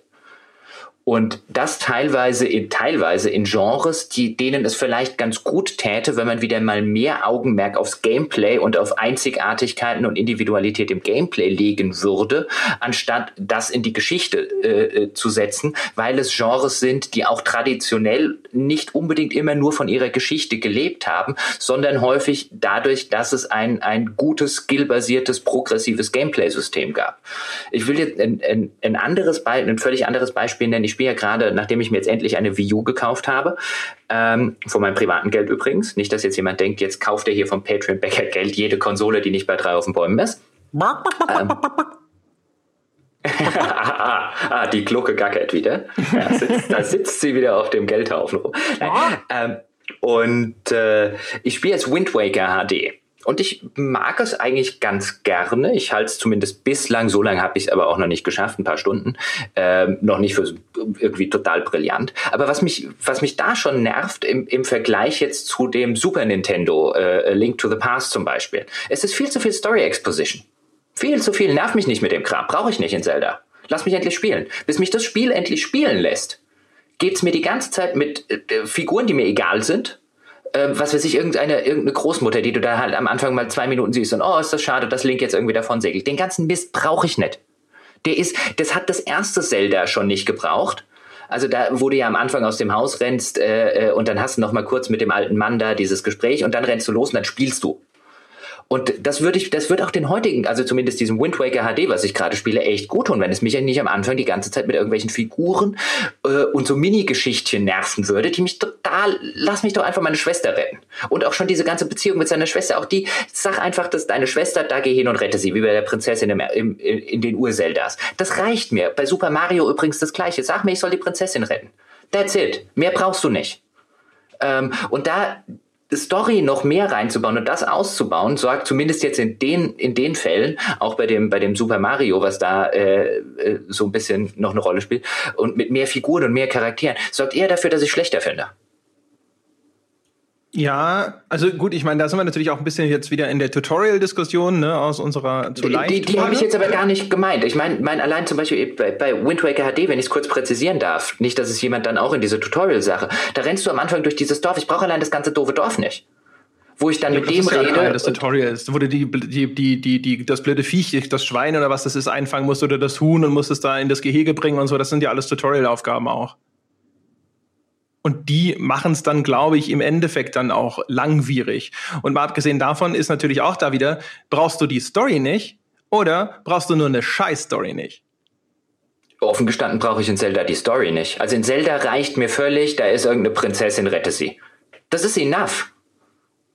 Da, da, da brauche ich nicht mehr aber warum, warum nicht eine gute Story haben wollen? Also das, äh, weißt du, äh, es gibt ja Zeldas zum Beispiel, finde ich, äh, die haben zumindest wirklich ganz coole und bemerkenswerte Story-Momente und das sogar in einer relativ minimalistischen Erzählung. Also bei Link's Awakening zum Beispiel auf dem Game Boy, das habe ich glaube ich auch schon mal erzählt oder sowas. Ich finde diese Szene, wenn du da, ich glaube, mit Marion am Strand sitzt und sowas, das ist echt eine total niedliche Szene. Das, und das, das, das ist eine emotionale Verbindung, die dann zu mir als Spieler hergestellt wird und das ist eine Erzählsequenz. Also dann lass es mich so rumformulieren. Ich werde jetzt selbstverständlich nicht nicht mich hinsetzen und argumentieren, nein, ich will in einem Zelda-Spiel nicht einmal eine fantastische Geschichte. Und wenn es irgendwann ein Zelda-Spiel gäbe, das eine Geschichte auf der gleichen Qualität äh, erzählt wie Planescape Torment, fände ich es trotzdem scheiße, weil ich das in einem Zelda nicht will. Das wäre dämlich. Ähm, wenn, wenn sie ein Zelda machen mit einer absolut brillanten Story, dann sage ich, alles klar, dann nehme ich sie gerne. Ich sage allerdings lediglich, dass die Wahrscheinlichkeit, dass ich das bekomme, eher gering ist, in, in dem Fall nicht, weil ich jetzt sagen will, Nintendo kann keine Geschichte erzählen, sondern weil die halt so sehr auf, äh, ähm, damit sie eben auch noch gleichzeitig für Kinder und für alle Altersklassen und so weiter funktionieren. Ähm, und ich habe echt lieber keine Story als die typische Story. Und die Wahrscheinlichkeit, dass das Spiel schlechter wird, also ich glaube, ich, glaub, ich habe eher neun Spiele, die schlechter geworden sind, ähm, für jedes eine, was besser wird. Weißt du, was ich meine? Ja, ja, klar. Das ist ja logisch. Also natürlich, also eine schlechte Geschichte oder sowas, die hält dann am Ende nur deine, deine Spielhandlung auf, die hoffentlich dann tatsächlich Spaß macht. Und wenn die auch keinen Spaß macht, dann muss ich fragen, warum spielst du es überhaupt weiter? Äh, das ist ja logisch. Aber natürlich da, also weißt du, man muss halt ein bisschen aufpassen, finde ich, in der Diskussion, wenn man halt äh, an irgendwelchen Beispielen operiert, wo man dann halt sagt, so ja, das, das brauchst nicht, das brauchst nicht und so. Also natürlich brauchst keine Scheißgeschichten. Ähm, aber das, das trägt zur Diskussion natürlich dann erstmal nicht so viel bei, weil ich meine, es braucht auch kein scheiß Gameplay und es braucht auch keine Nein, scheiß Musik nicht, aber es ist ja, es, Nein, natürlich nicht, aber es ist ja durchaus legitim zu sagen, dass vielleicht gewisse Genres, gewisse Hersteller, was auch immer, ähm, ich will jetzt gar nicht Nintendo in irgendeiner Form angreifen, aber sich vielleicht zurückbesinnen sollten auf ihre, ihre Kernkompetenzen und ihre, ihre, ihre Kernstärken. Und teilweise ist das in, in vielen Genres halt einfach nicht die Geschichte.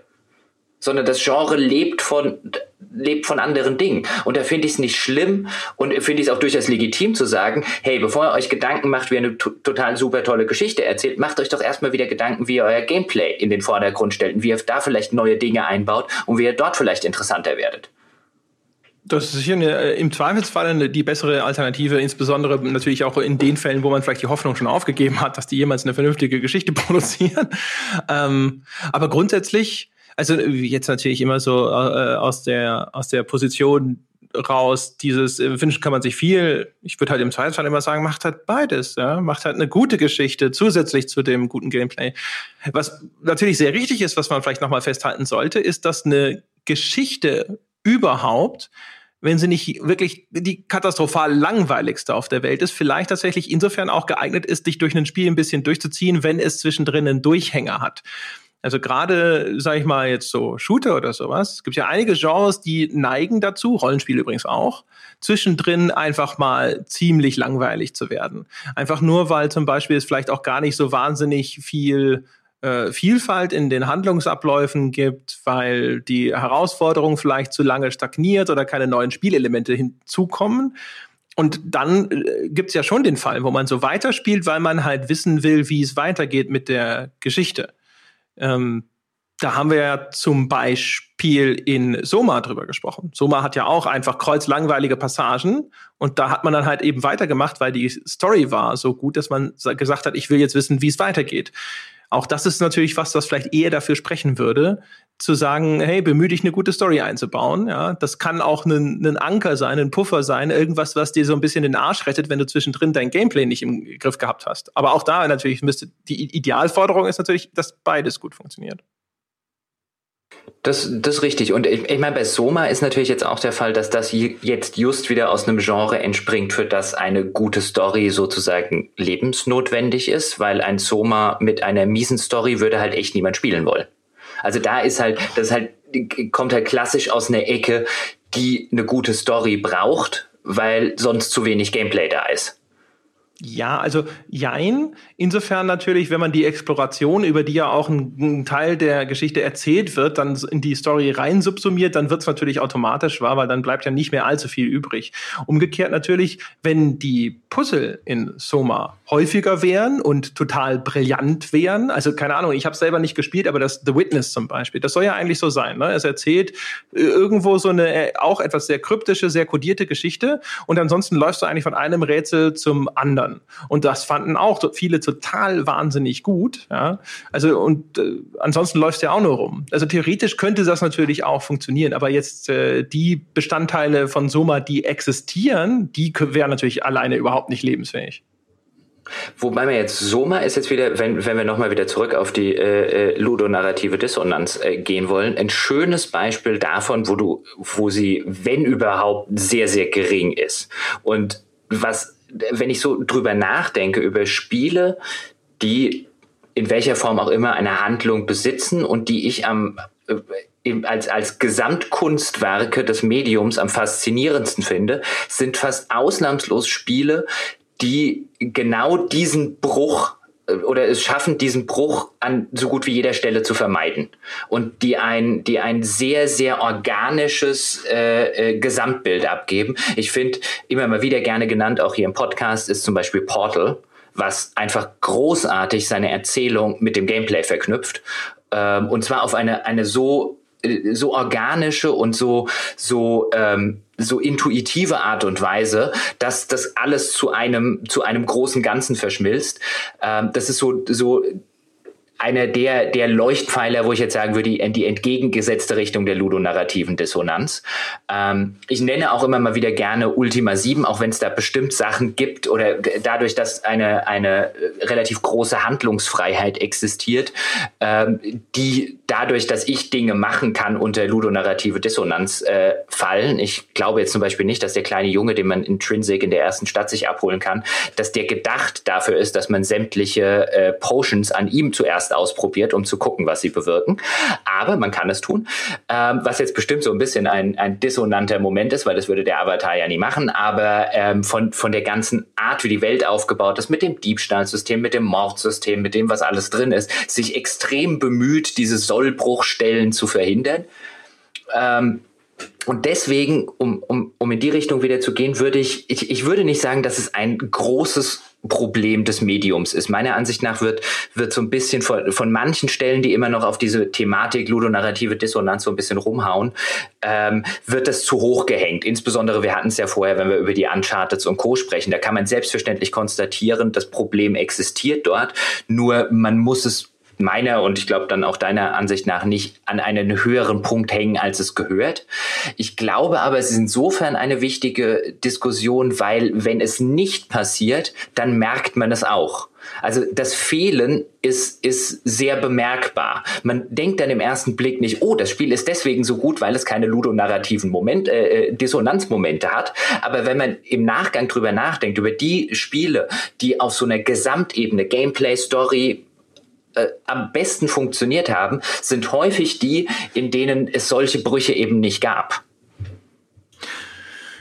Ja, schon. Natürlich, jetzt muss man auch wieder sagen, es gibt natürlich bestimmte Spiele oder äh, vielleicht auch bestimmte Arten der Erzählung, die, viel anfälliger dafür sind. Und das sieht man auch schon so an den Beispielen. Ne? Sobald äh, die ein Spiel, die einfach nur diese leere Hülle hinstellt, ist es automatisch nicht so anfällig für irgendwelche Brüche in seiner Erzählung. Also Max Payne ist halt der und der und wir haben vorher gesehen, dass der drogenabhängig ist und deswegen entstehen da diese Dissonanzen. Und äh, wir kennen oder haben vorgestellt bekommen, wer Nathan Drake ist ist. Wenn die dir natürlich wie bei Gothic den Namenlosen geben, also der nichts ist im Grunde genommen, dann kann der auch nicht in irgendeiner Form charakteruntypisch handeln. Das würde zum Beispiel ja auch funktionieren bei sowas wie BioWare. Da entstehen dann die Dissonanzen halt eben durch die Handlungsfreiheit und dass die Handlungsoptionen dir einfach nicht den Spielraum geben, der Dissonanzen vermeidet. Also dann bietet dir das Spiel halt manchmal nur eingeschränkte Handlungsoptionen, wo du sagst, mein Shepard würde das aber nicht so machen, nicht so machen und so auch nicht machen und es passt jetzt auf einmal alles nicht. Ihr habt also quasi in der Art und Weise, in, in den Freiheiten, die ihr mir gegeben habt, vorher habt ihr quasi die, mir zu viel Leine gelassen oder jetzt eben an der Stelle zu wenig und deswegen entsteht ein Bruch. Bei sowas wie Ultima und dem Avatar ist es zu einem gewissen Grad ja genauso. Der ist ja auch eigentlich undefiniert, nur mit der Einschränkung, dass da ja wenigstens durch diese Virtues und diese Tugendhaftigkeit vorgegeben ist, und da können dann natürlich, wenn das so das eine beherrschende Motiv sogar des ganzen Spiels ist oder sowas, dann vielleicht auch umso härtere Brüche entstehen, wenn du da du das irgendwie exploitest oder dagegen verstößt. Das ist sicherlich richtig, aber wenn man, ähm, äh, nicht, dass du das jetzt gemacht hast, aber teilweise wird es dann ja so ein bisschen als Entschuldigung. Naja, was will man denn machen in einem Spiel, das dir jetzt zum Beispiel eine hohe moralische Entscheidungsfreiheit bietet und dazu vielleicht auch noch äh, in, in einen vorgegebenen Charakter, wo ich dann allerdings immer argumentieren würde, also mir, wie gesagt, nicht, dass du das jetzt gemacht hast, nicht, dass du dich gleich wieder verteidigst, aber das, diese Ausrede existiert ja und da könne man dann eben nichts gegen solche Dissonanzen unternehmen, ähm, weil sonst sei ja das, der entgegengesetzte Fall der Fall, dass man dann nicht mehr mit solchen, mit solchen moralischen Entscheidungen oder mit solchen Charakteren arbeiten kann. Das ist halt dann das, wo ich, wo ich echt sage, hey, Bullshit. Dann, dann schreib deine, dann schreib deine Figur besser. Also wenn du jetzt sagst, wenn du jetzt, wenn du jetzt wirklich vermeiden willst in so einem Uncharted zum Beispiel, dass du, dass du in so eine, in so eine Dissonanz rein reinkommst, einfach dadurch, weil du einerseits einen sehr netten äh, Helden hast, der, glaube ich, an irgendeiner Stelle sogar sagt, dass er es irgendwie nicht übers Gewissen bringt, jemanden umzubringen, aber gleichzeitig im Gameplay halt ein paar hundert Leute über den Haufen schießt, dann überleg dir entweder ein anderes Gameplay oder überleg dir einen Helden, bei dem es, äh, bei dem es, bei dem das kein Bruch ist. Das ist alles nicht so schwierig. Ähm, äh, will nur sagen, also an der, an der Stelle wird dann auch gerne mal ähm, so ein bisschen, bisschen revisionistisch argumentiert. Genauso wie bei der Entscheidungsfreiheit. Wenn du halt, wenn dein, wenn dein, dein USP ist, ähm, und ein Kern deines Gameplays ist, dass du an relevanten Stellen ähm, moralische Entscheidungen treffen kannst, dann musst du halt auch deine Story so sehr durchdekliniert haben, dass die an äh, die Stelle X und Stelle Y nicht zu einem totalen Bruch mit deinem Charakter führen. Das halte ich für absolut äh, notwendig und gegeben, wenn du ein gutes Spiel in diesem Genre machen willst. Und natürlich ist es schwieriger, das zu tun. Aber es hat ja niemanden dazu gezwungen, in, äh, sozusagen beim Hochsprung die Messlatte auf 2,50 Meter zu legen. Die hast du dir ja selber hingelegt. Ja, ja, genau. Also das ist ja auch das, was ich vorher schon mal gesagt habe, dass das halt so ein bisschen selbstverschuldet ist in, der, in, in aller Regel sogar. Und das ist ja eigentlich auch das, also äh, diese ganze Geschichte mit der ludonarrativen Dissonanz an sich ist, glaube ich, etwas, was mich bis auf wenige Extremfälle meistens in meinem Spielerlebnis zumindest gar nicht so sehr stört. Das, was mich meistens tatsächlich stört, ist das, was ich vermute, was dahinter steckt, also was dazu führt. Und das hatte ich euch jetzt schon mehrfach gesagt, dass ich das Gefühl habe, dass da die Sorgfalt und der Respekt äh, in Richtung Handlung und den, der, den Autor, der diese Handlung verfasst, dass das dann häufig fehlt oder dass einfach andere Dinge einfach viel höher geschätzt werden bei der Entwicklung dieser, dieser Spiele.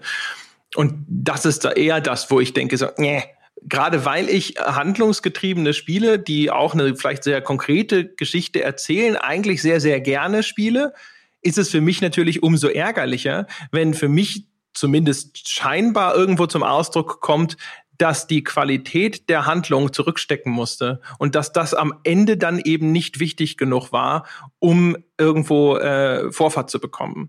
Das ist halt dann in dem Punkt dann so, äh, und dann ist es natürlich, also im Zweifelsfalle gehe ich natürlich zufriedener raus, wenn ich weiß, es gibt ganz wenig oder gar keine Handlung und man konzentriert sich auf das Gameplay und das ist dann gut und vielleicht spinnt sich ja auch einfach, wenn je nachdem wie dynamisch das ist und wie es in welchem Kontext es stattfindet, aus der dem dem Spielgeschehen an sich irgendwas, was dann wieder eine, eine Handlung ergibt in meinem Kopf.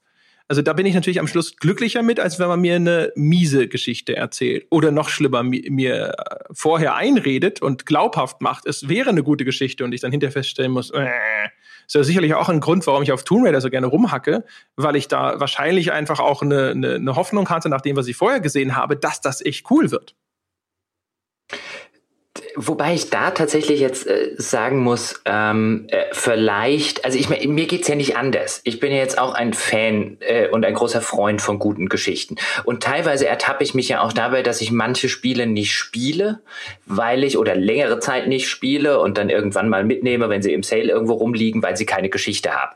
Und grundsätzlich sitze ich immer zu Hause, wenn ich Zeit habe und denke mir, ich würde jetzt gerne eine gute Geschichte konsumieren. Ob als Roman, ob in irgendwie in einem Film, in einer Serie, in, äh, in einem Spiel. Ich bin immer auf der Suche nach irgendwie einer tollen Story. Und dann lasse ich teilweise Sachen liegen, weil sie keine Geschichte haben. Legend of Grimrock ist jetzt so ein schönes Beispiel. Das habe ich jahrelang nicht angefasst, weil es nach allen Erzählungen, nach allen Berichten und nach allem, was ich drüber gelesen habe, eben nur eine sehr rudimentäre Geschichte hat. Dann habe ich das irgendwann mal in einem Steam Sale, in einem Steam Sale mitgenommen, habe es angefangen zu spielen, fand es absolut fantastisch, gerade weil es keine hat. Weil die würde nerven. Das funktioniert einfach wunderschön auf dieser einen Gameplay-Ebene. Und jetzt könnte man auch wieder, die Diskussion hatten wir ja vorher, wäre es vielleicht, wenn es jetzt eine richtig fantastische Geschichte hätte, würde ich wahrscheinlich nicht Nein sagen. Aber das braucht gar keiner. Aber das habe ich so lange liegen lassen.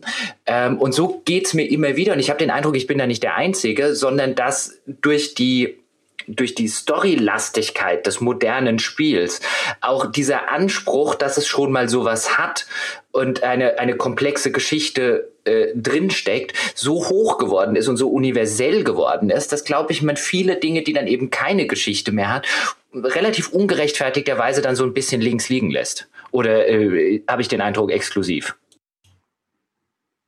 Nö, das nicht, sicherlich nicht.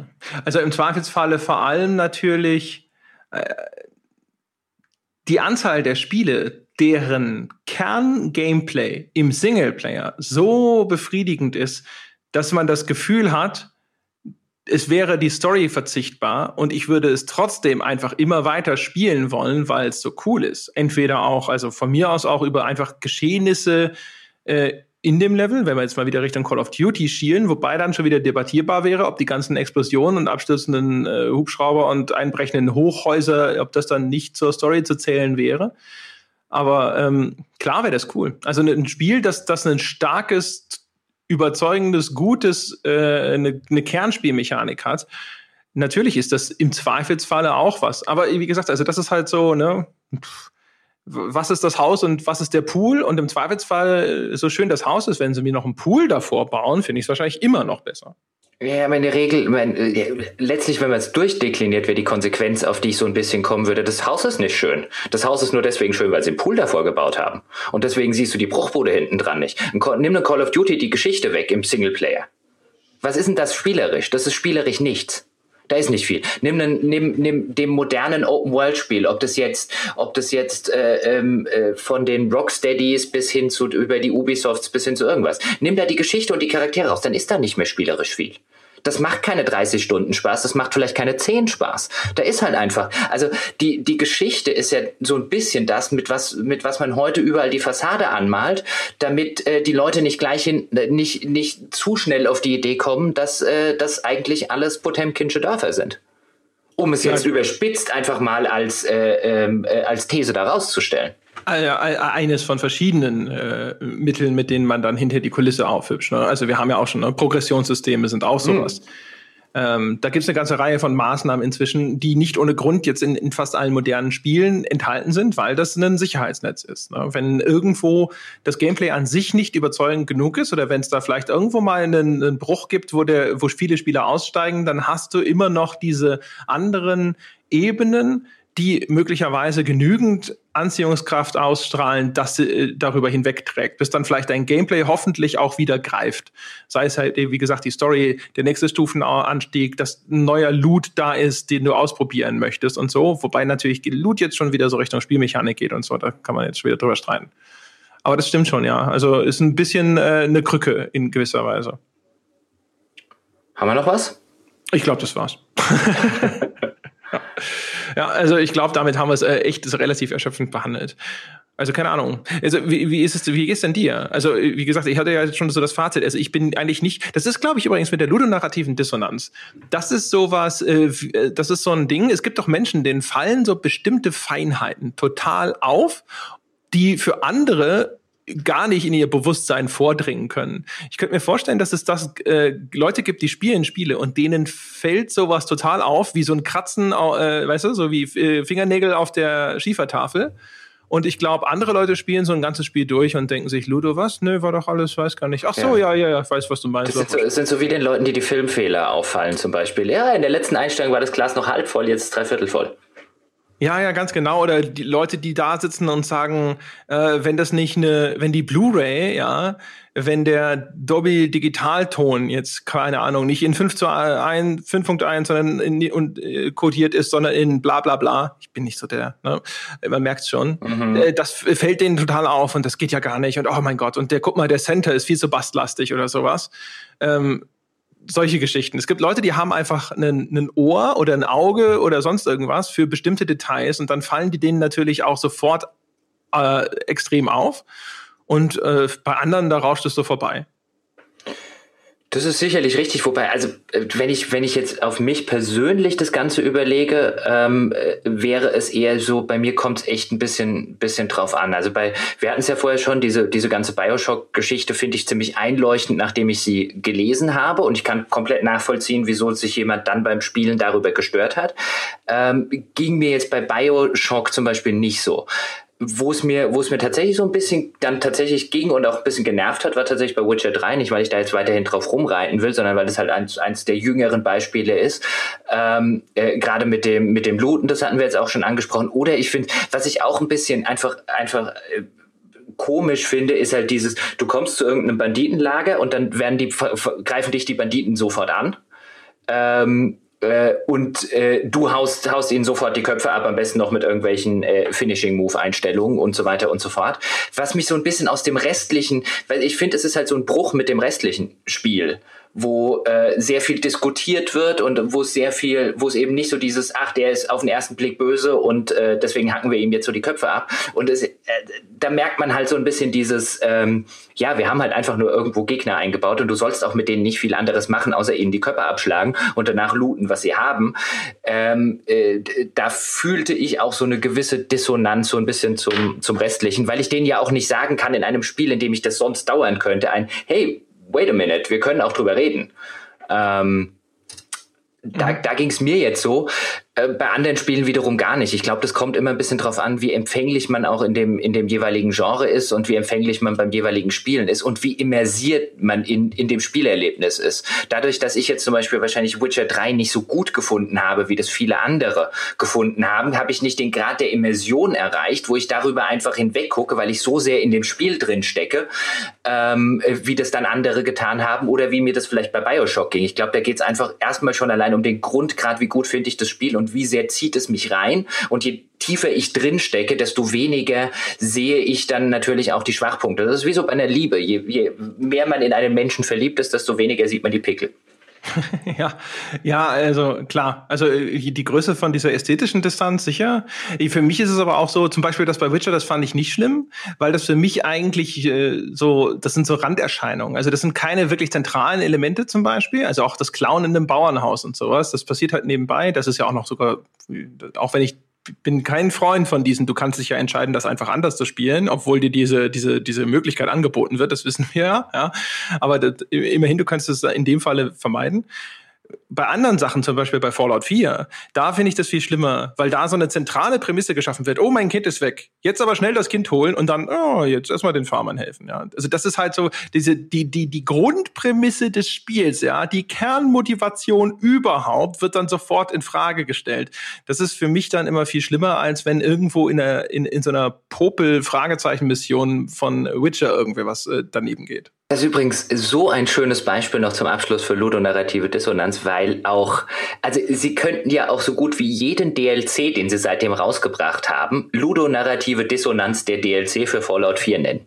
Weil du hast ja immer noch diese Prämisse, oh, geh da raus und rette dein Kind. Und die ganzen DLCs, die sie jetzt rausbringen, ja, aber warte, bevor du dein Kind rettest, könntest du doch dort diesen wunderschönen Roboter bauen. Und bevor du dein Kind rettest, könntest du doch noch diesen wunderschönen Wasteland-Workshop kaufen, mit dem du lauter dummes Zeug in deiner Siedlung herstellen kannst, was dir keinen Meter dabei weiterhilft, deinen Sohn zu finden. Und weil du gerade dabei bist, jetzt kannst du auch noch, bevor du deinen Sohn suchst, diese wunderschöne Vault äh, äh, gründen und dort ganz komische Experimente Experimente an deinen Mitmenschen machen. Scheiß doch auf deinen Sohn.